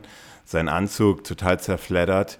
Ähm, ähm, also so richtig verwundbar. Ja, der, ja, genau. Also sie sind, sie sind ja von diesem Laster quasi, äh, der ist ja umgekippt, der letzte Laster ist ja umgekippt und er ist ja mit umgekippt quasi. Und eigentlich ist er schon, also Sanchez steht schon wieder, er liegt immer noch auf dem Boden und äh, Sanchez kommt dann mit dieser Mach, mit diesem, mit diesem Messer, mit diesem Machete oder was das ist, äh, auf ihn zu und will ihn eigentlich ja gerade schon ähm, erschlagen damit. Und ähm, dann sagt der Bond noch so, ja, willst du gar nicht wissen, warum das Ganze? Hm. Und da merkt man, okay, doch, er würde das gern müssen und dann zeigt er ihm dieses Feuerzeug. Ähm, und ähm, ja. dadurch, durch das, dass Sanchez eben mit diesem ganzen, mit diesem ganzen ähm, Öl voll ist, ähm, wird er eben, geht er eben in Flammen auf. Ah, genau. Und das ist das, was mich ein bisschen stört. Warum ist, also James, also der steht ja einen halben Meter weg von dem. Er zündet den an mit diesem, mit diesem Feuerzeug was ja noch okay ist. Aber James Bond ist doch bestimmt auch voller Öl. Also der hat, der, der, der ist ja da überall mit gewesen. Also warum geht der da nicht in Flammen auf? Ja gut, das sind, das ist ein bisschen wie, wie, am, wie am Anfang, diese ein bisschen ein paar Logikfehler drin. Aber ähm, ja, das ist dann immer so eine, so eine personelle, äh, so eine Präferenz, eigene Präferenz, wie, wie sehr das einen stört. Ähm, ja, und dann haben wir diese Szene, die du auch mal angesprochen hast, wo dann Felix leider plötzlich wieder lächelnd in seinem, in seinem Krankenhausbett liegt. Mhm. Ähm, auch ein bisschen, ja, das passt nicht. Und das ist eben, ja. Ja, eben der Schwachpunkt. Tatsächlich ja. schade. Ja. Und dann James Bond, wie er dann auch nochmal, ist auch wieder so, äh, auch, auch, also ich finde ja diese Endszene auf dieser kleinen Party mit Q auch so ganz witzig, aber dann küsst James Bond einfach mal äh, diese, diese, diese ähm, Freundin von Sanchez oder die, die ehemalige, die sich in ihn verliebt hat, aber wobei man auch im Laufe des Films überhaupt keine Beziehung zwischen denen wirklich aufgebaut hat. Ne? Also eine richtige Beziehung. so also richtig, als sie ja. dich geküsst haben, spürst Also- du gar nichts. Ja, nicht so eine innige Beziehung. Und äh, die Pam ist natürlich Ja, total und- eifersüchtig, aber auch dann, und dann, und dann lässt der James Bond sie dann, springt er dann, die, also dann, dann entscheidet er sich dann doch für die, für die Pam. Aber auch eben, ah, so, so eben Ah. stört mich. Also ich finde die, die, also was an der, also die letzte Szene, das zeigt ja eigentlich nur wieder, wie das Pam eifersüchtig ist und dass James Bond eigentlich eher ähm, zu der, zu der Loop äh, gehen wollte oder, oder mit der wieder äh, knutscht und ähm, dann sieht, dass, dass Pam wieder eifersüchtig ist und er besinnt sich dann. Ja, das ist wieder diese Eifersuchtsgeschichte, die habe ich ja vorhin schon gesagt, die finde ich auch nicht so toll, ähm, die finde ich auch ein bisschen unnötig. Sie haben es dann, also was ich ganz cool fand, ist dieser Sprung von James Bond dann in, in diesen Pool, den, den fand ich, haben sie ganz cool gemacht und vor allem so Q's Reaktion. Der steht ja dann oben mit der Loop und Loop ist dann mit diesem, Kommandant, äh, diesem, diesem Kommandante äh, da und James Bond sagt dann irgendwie, ihr würdet viel besser zusammenpassen, was ich ein bisschen komisch finde, weil der gefühlt äh, weiß ich nicht, gefühlt 80 ist und sie irgendwie 20.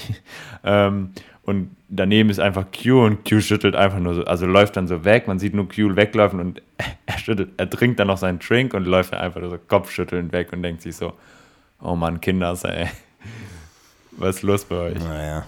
Und das finde ich ganz, ganz witzig.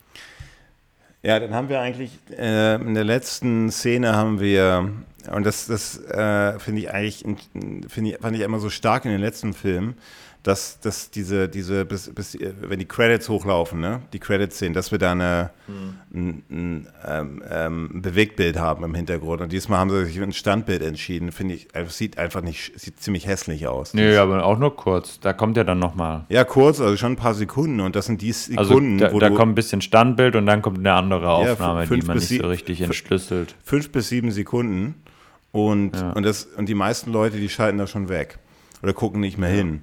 Also, warte mal, ein, Ja. zwei, also jetzt sind wir bei Also- fünf Sekunden, sechs, sie, also schon.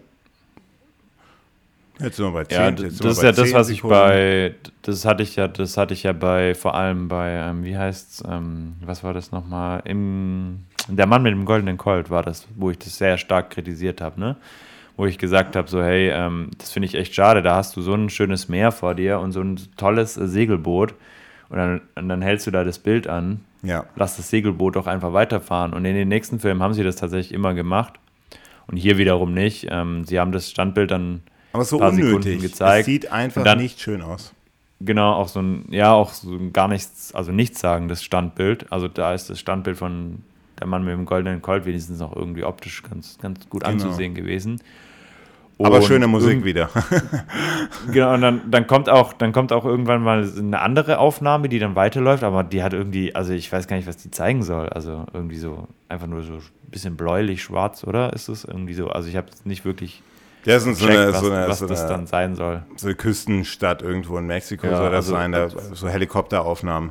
Ja, also irgendwie nicht, nicht, so, nicht so eindeutig. Und ähm, ich weiß nicht, ob wir das schon mal hatten, dass so, ähm, also oft ist es ja so, dass irgendwie eine Art von dem Titeltrack dann nochmal kommt oder James Bond Musik, ähm, also gerade in den neuen kommt ja immer das James Bond Theme.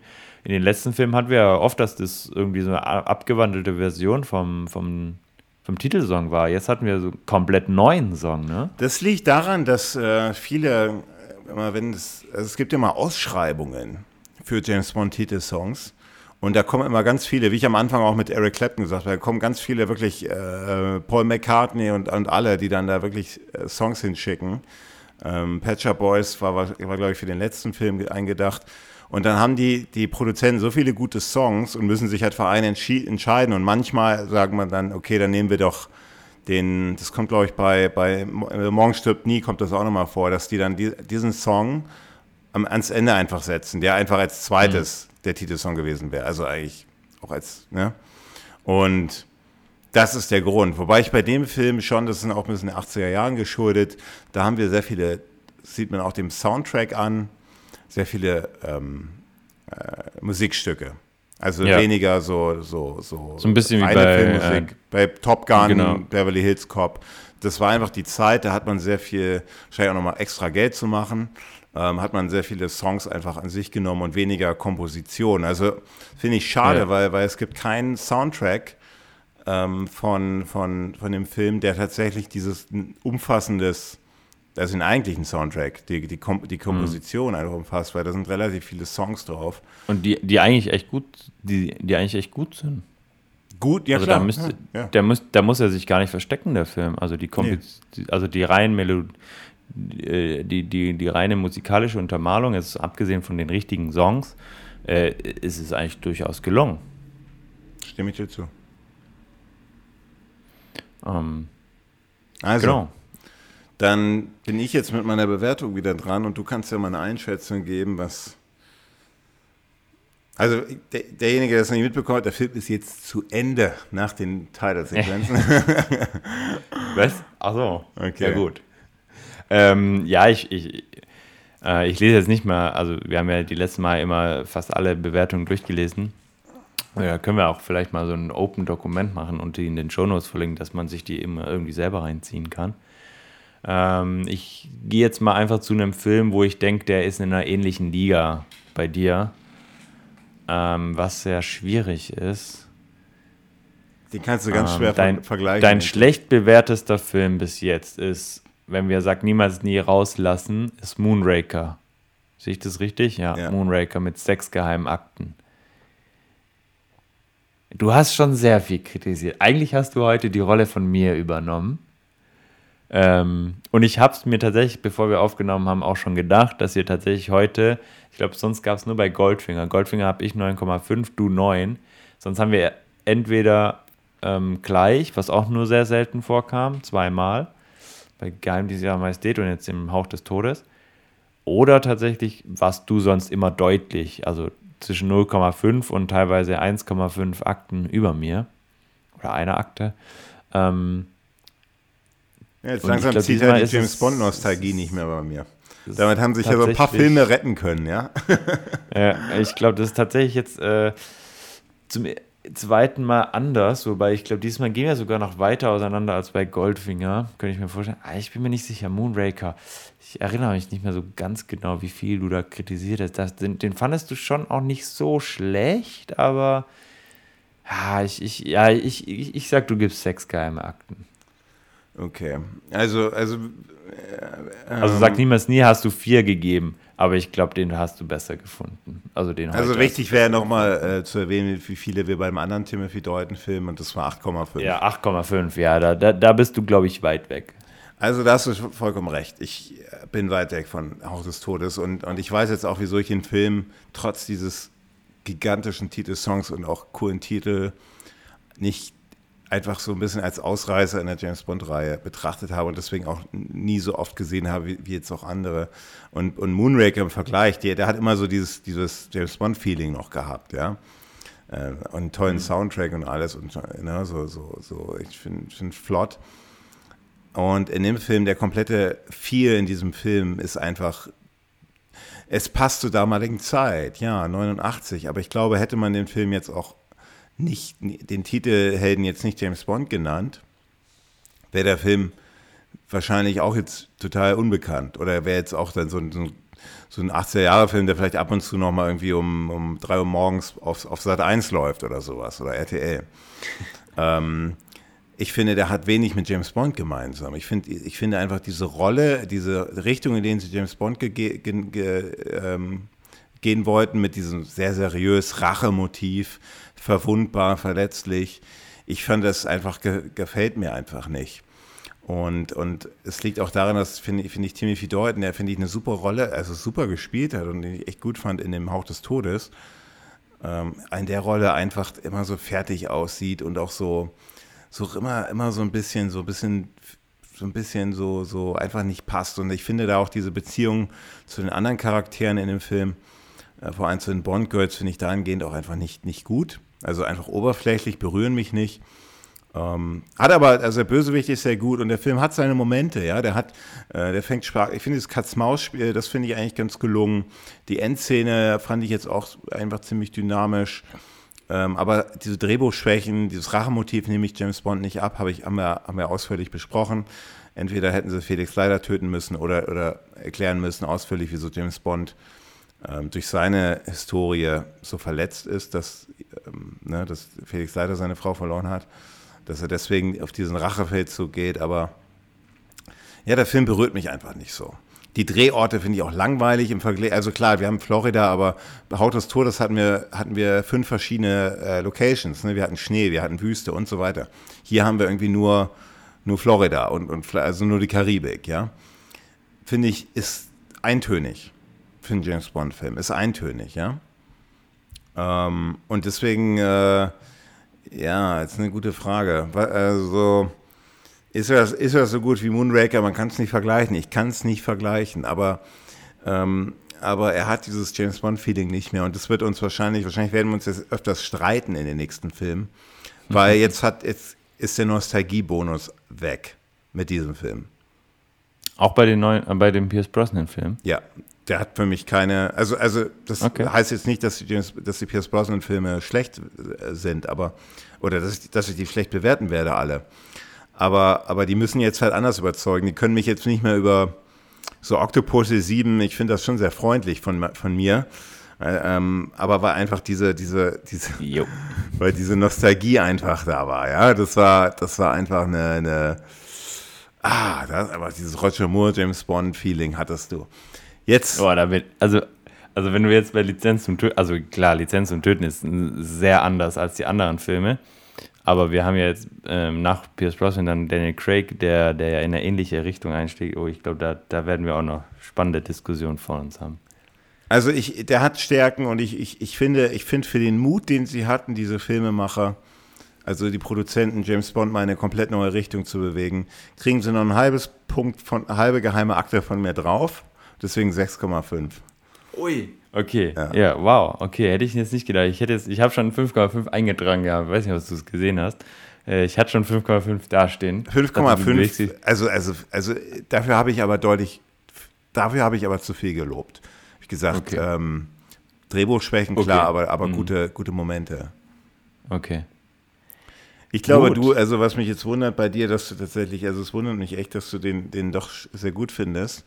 Ähm, ich glaube tatsächlich, also mich wundert echt, dass ich hätte nicht gedacht, dass dir die Timothy Doyle-Filme so gut gefallen.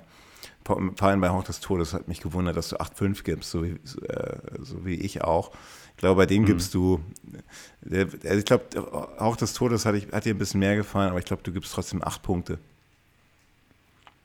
Okay, ähm, ja, ich mache es kurz und schmerzlos. Ähm, ich, ich, fand den Film eigentlich gelungen. Ich fand den nicht so gut wie Hauch des Todes. Der, der war für mich stimmiger, der hatte für mich äh, ein bisschen schönere Drehorte, der hatte für mich so ein bisschen eine harmonischere Story.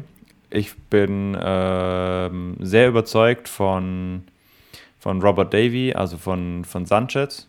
Äh, die Rolle hat mir außerordentlich gut gefallen. Bei den Bond Girls gebe ich dir recht, die sind teilweise ein bisschen schwach, gerade im Vergleich zu Hauch des Todes, wo ja nur ein ähm, Bond Girl, das sehr ausführlich beschrieben wird und sehr ausführlich äh, dargestellt wird, äh, haben wir hier wieder zwei Bond Girls, die so ein bisschen nur angerissen werden und die eben diesen Zweikampf um James Bonds Liebe irgendwie so haben, der, der mir einfach nicht gefällt und den finde ich, der passt einfach auch nicht zu dieser Brutalität und zu diesem zu diesem Rache, Rache-Ding. Ich finde dieses, dieses Motiv Rache nehmen ähm, eigentlich sehr spannend. Mir gefällt es. Da ähm, haben wir ja dann auch später noch Filme ähm, bei Daniel Craig, die, die, genau das gleiche Motiv verfolgen. Da sagt ja auch M irgendwann mal, also Judith Dench irgendwie so, ja, sie werden getrieben von ihren Rachengefühlen und irgendwie sowas. Und ähm, ist ja sehr ähnlich wie, wie bei Lizenz zum Töten, wo er auch seine Lizenz dann verliert. Ähm, gefällt mir gut.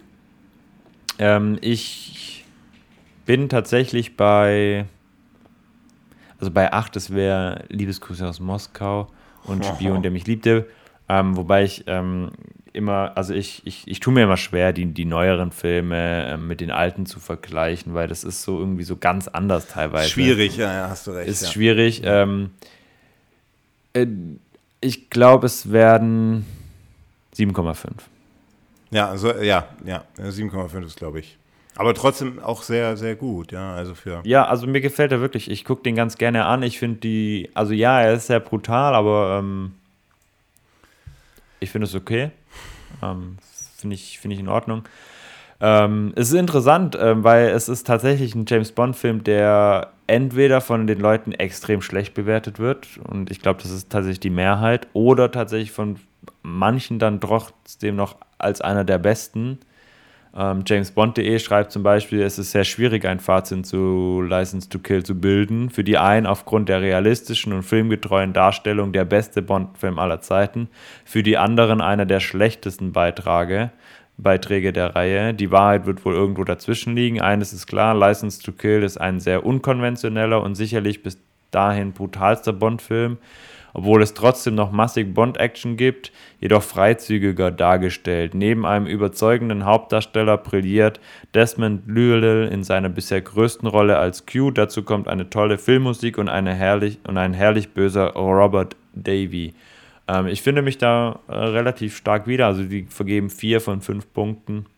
Also finanziell ähm, hat der Film der schlechteste James Bond ja, aller Zeiten. Ja. Und einfach die, die, das Publikum konnte sich einfach nicht anfreunden mit dieser, mit dieser neuen weit Richtung. abgeschlagen. Also der ähm, hat, der hat, wie viel hat er, also inflationsbereinigt? 345 äh, Millionen. 285, ja, habe ich. Nee, 345 stand 2000, ja, Januar 2022, 345 Millionen. 50 ähm, Millionen hinter im Angesicht des Todes. Okay. Ja. Und fast, fast, äh, fast, ähm, fast also, 1000 Millionen also hinter, der, der, hinter Skyfall.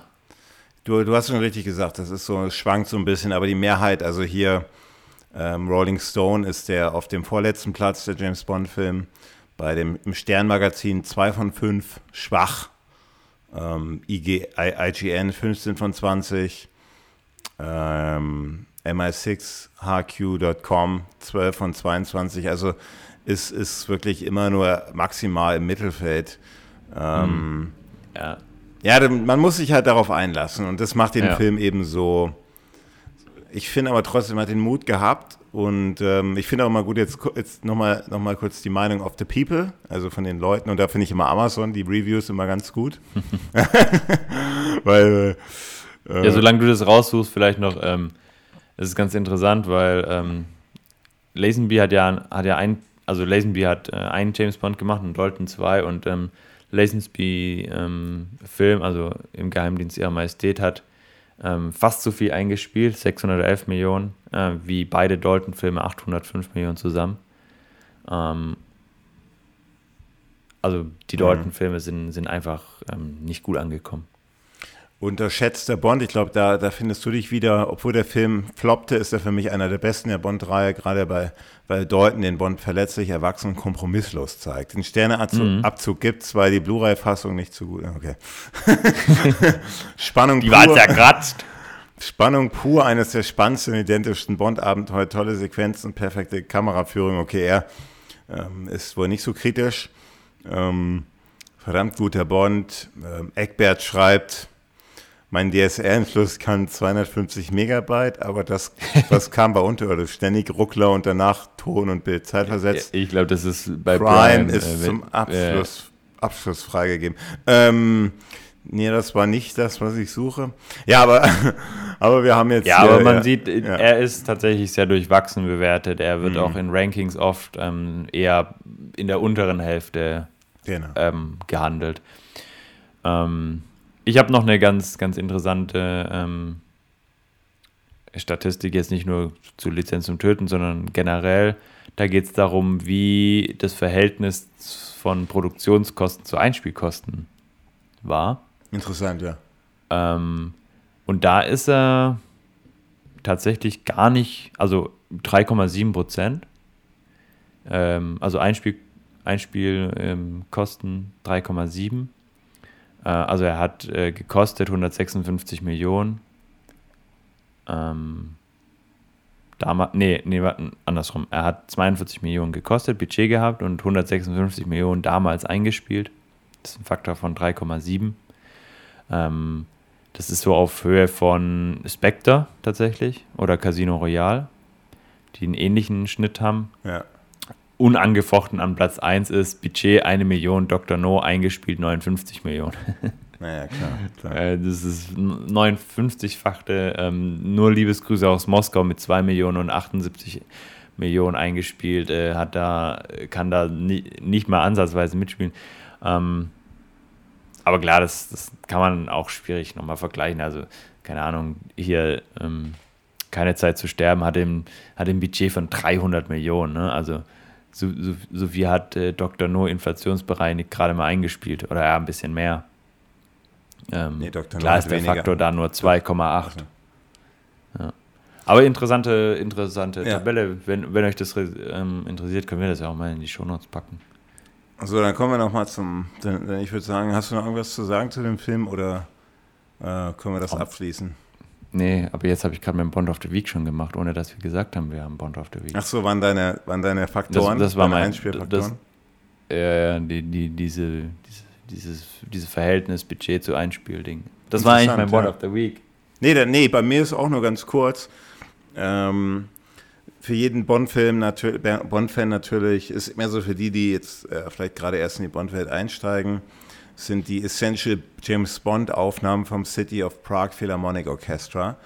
Ähm, das sind vier CDs, gibt es in verschiedenen Fassungen und so, aber, aber die dann so wirklich die, die, die, die besten James Bond-Soundtracks aus einem Film bis, bis zum bis zum Skyfall nachspielen ähm, in der klassischen Variante. Und also wir haben dann ähm, ne, so, so die Titelsongs, aber eben auch so die, die, die, die, die, die eigentlichen Soundtracks im Film ähm, mit den besten Melodien. Und also City of Prague Philharmonic Orchestra, der Essential James Bond. Ähm, Super geil. Also, also hörst, du- hörst du das auch? Oder hast du die? Nee, ich habe die tatsächlich nicht. Ähm, kann man die Okay. auch so, on, also kann man, muss, also kann man die auch online hören, also im Stream? Nehme ich an, nehme ich an, ja. Also auf Ja. jeden Fall. Es Werde ich ja, auf jeden Fall mal ja, ja, reinhören. ja, ja, es ist gigantisch. Höre ich ganz, höre ich super gerne. Auch immer so nebenbei, hast immer so ein bisschen James Bond-Feeling bei dir. Ähm, also wirklich äh, klasse, ja. So, ähm, Gewinnspiel haben wir noch. Äh, ja, wir haben jetzt, also wir gehen jetzt erstmal in die Sommerpause. Wir haben jetzt ein bisschen vorproduziert. Also ihr, diese, diese Folge kommt ja, also heute ist für euch der 5. September, wenn ihr am Erscheinungstag sie hört.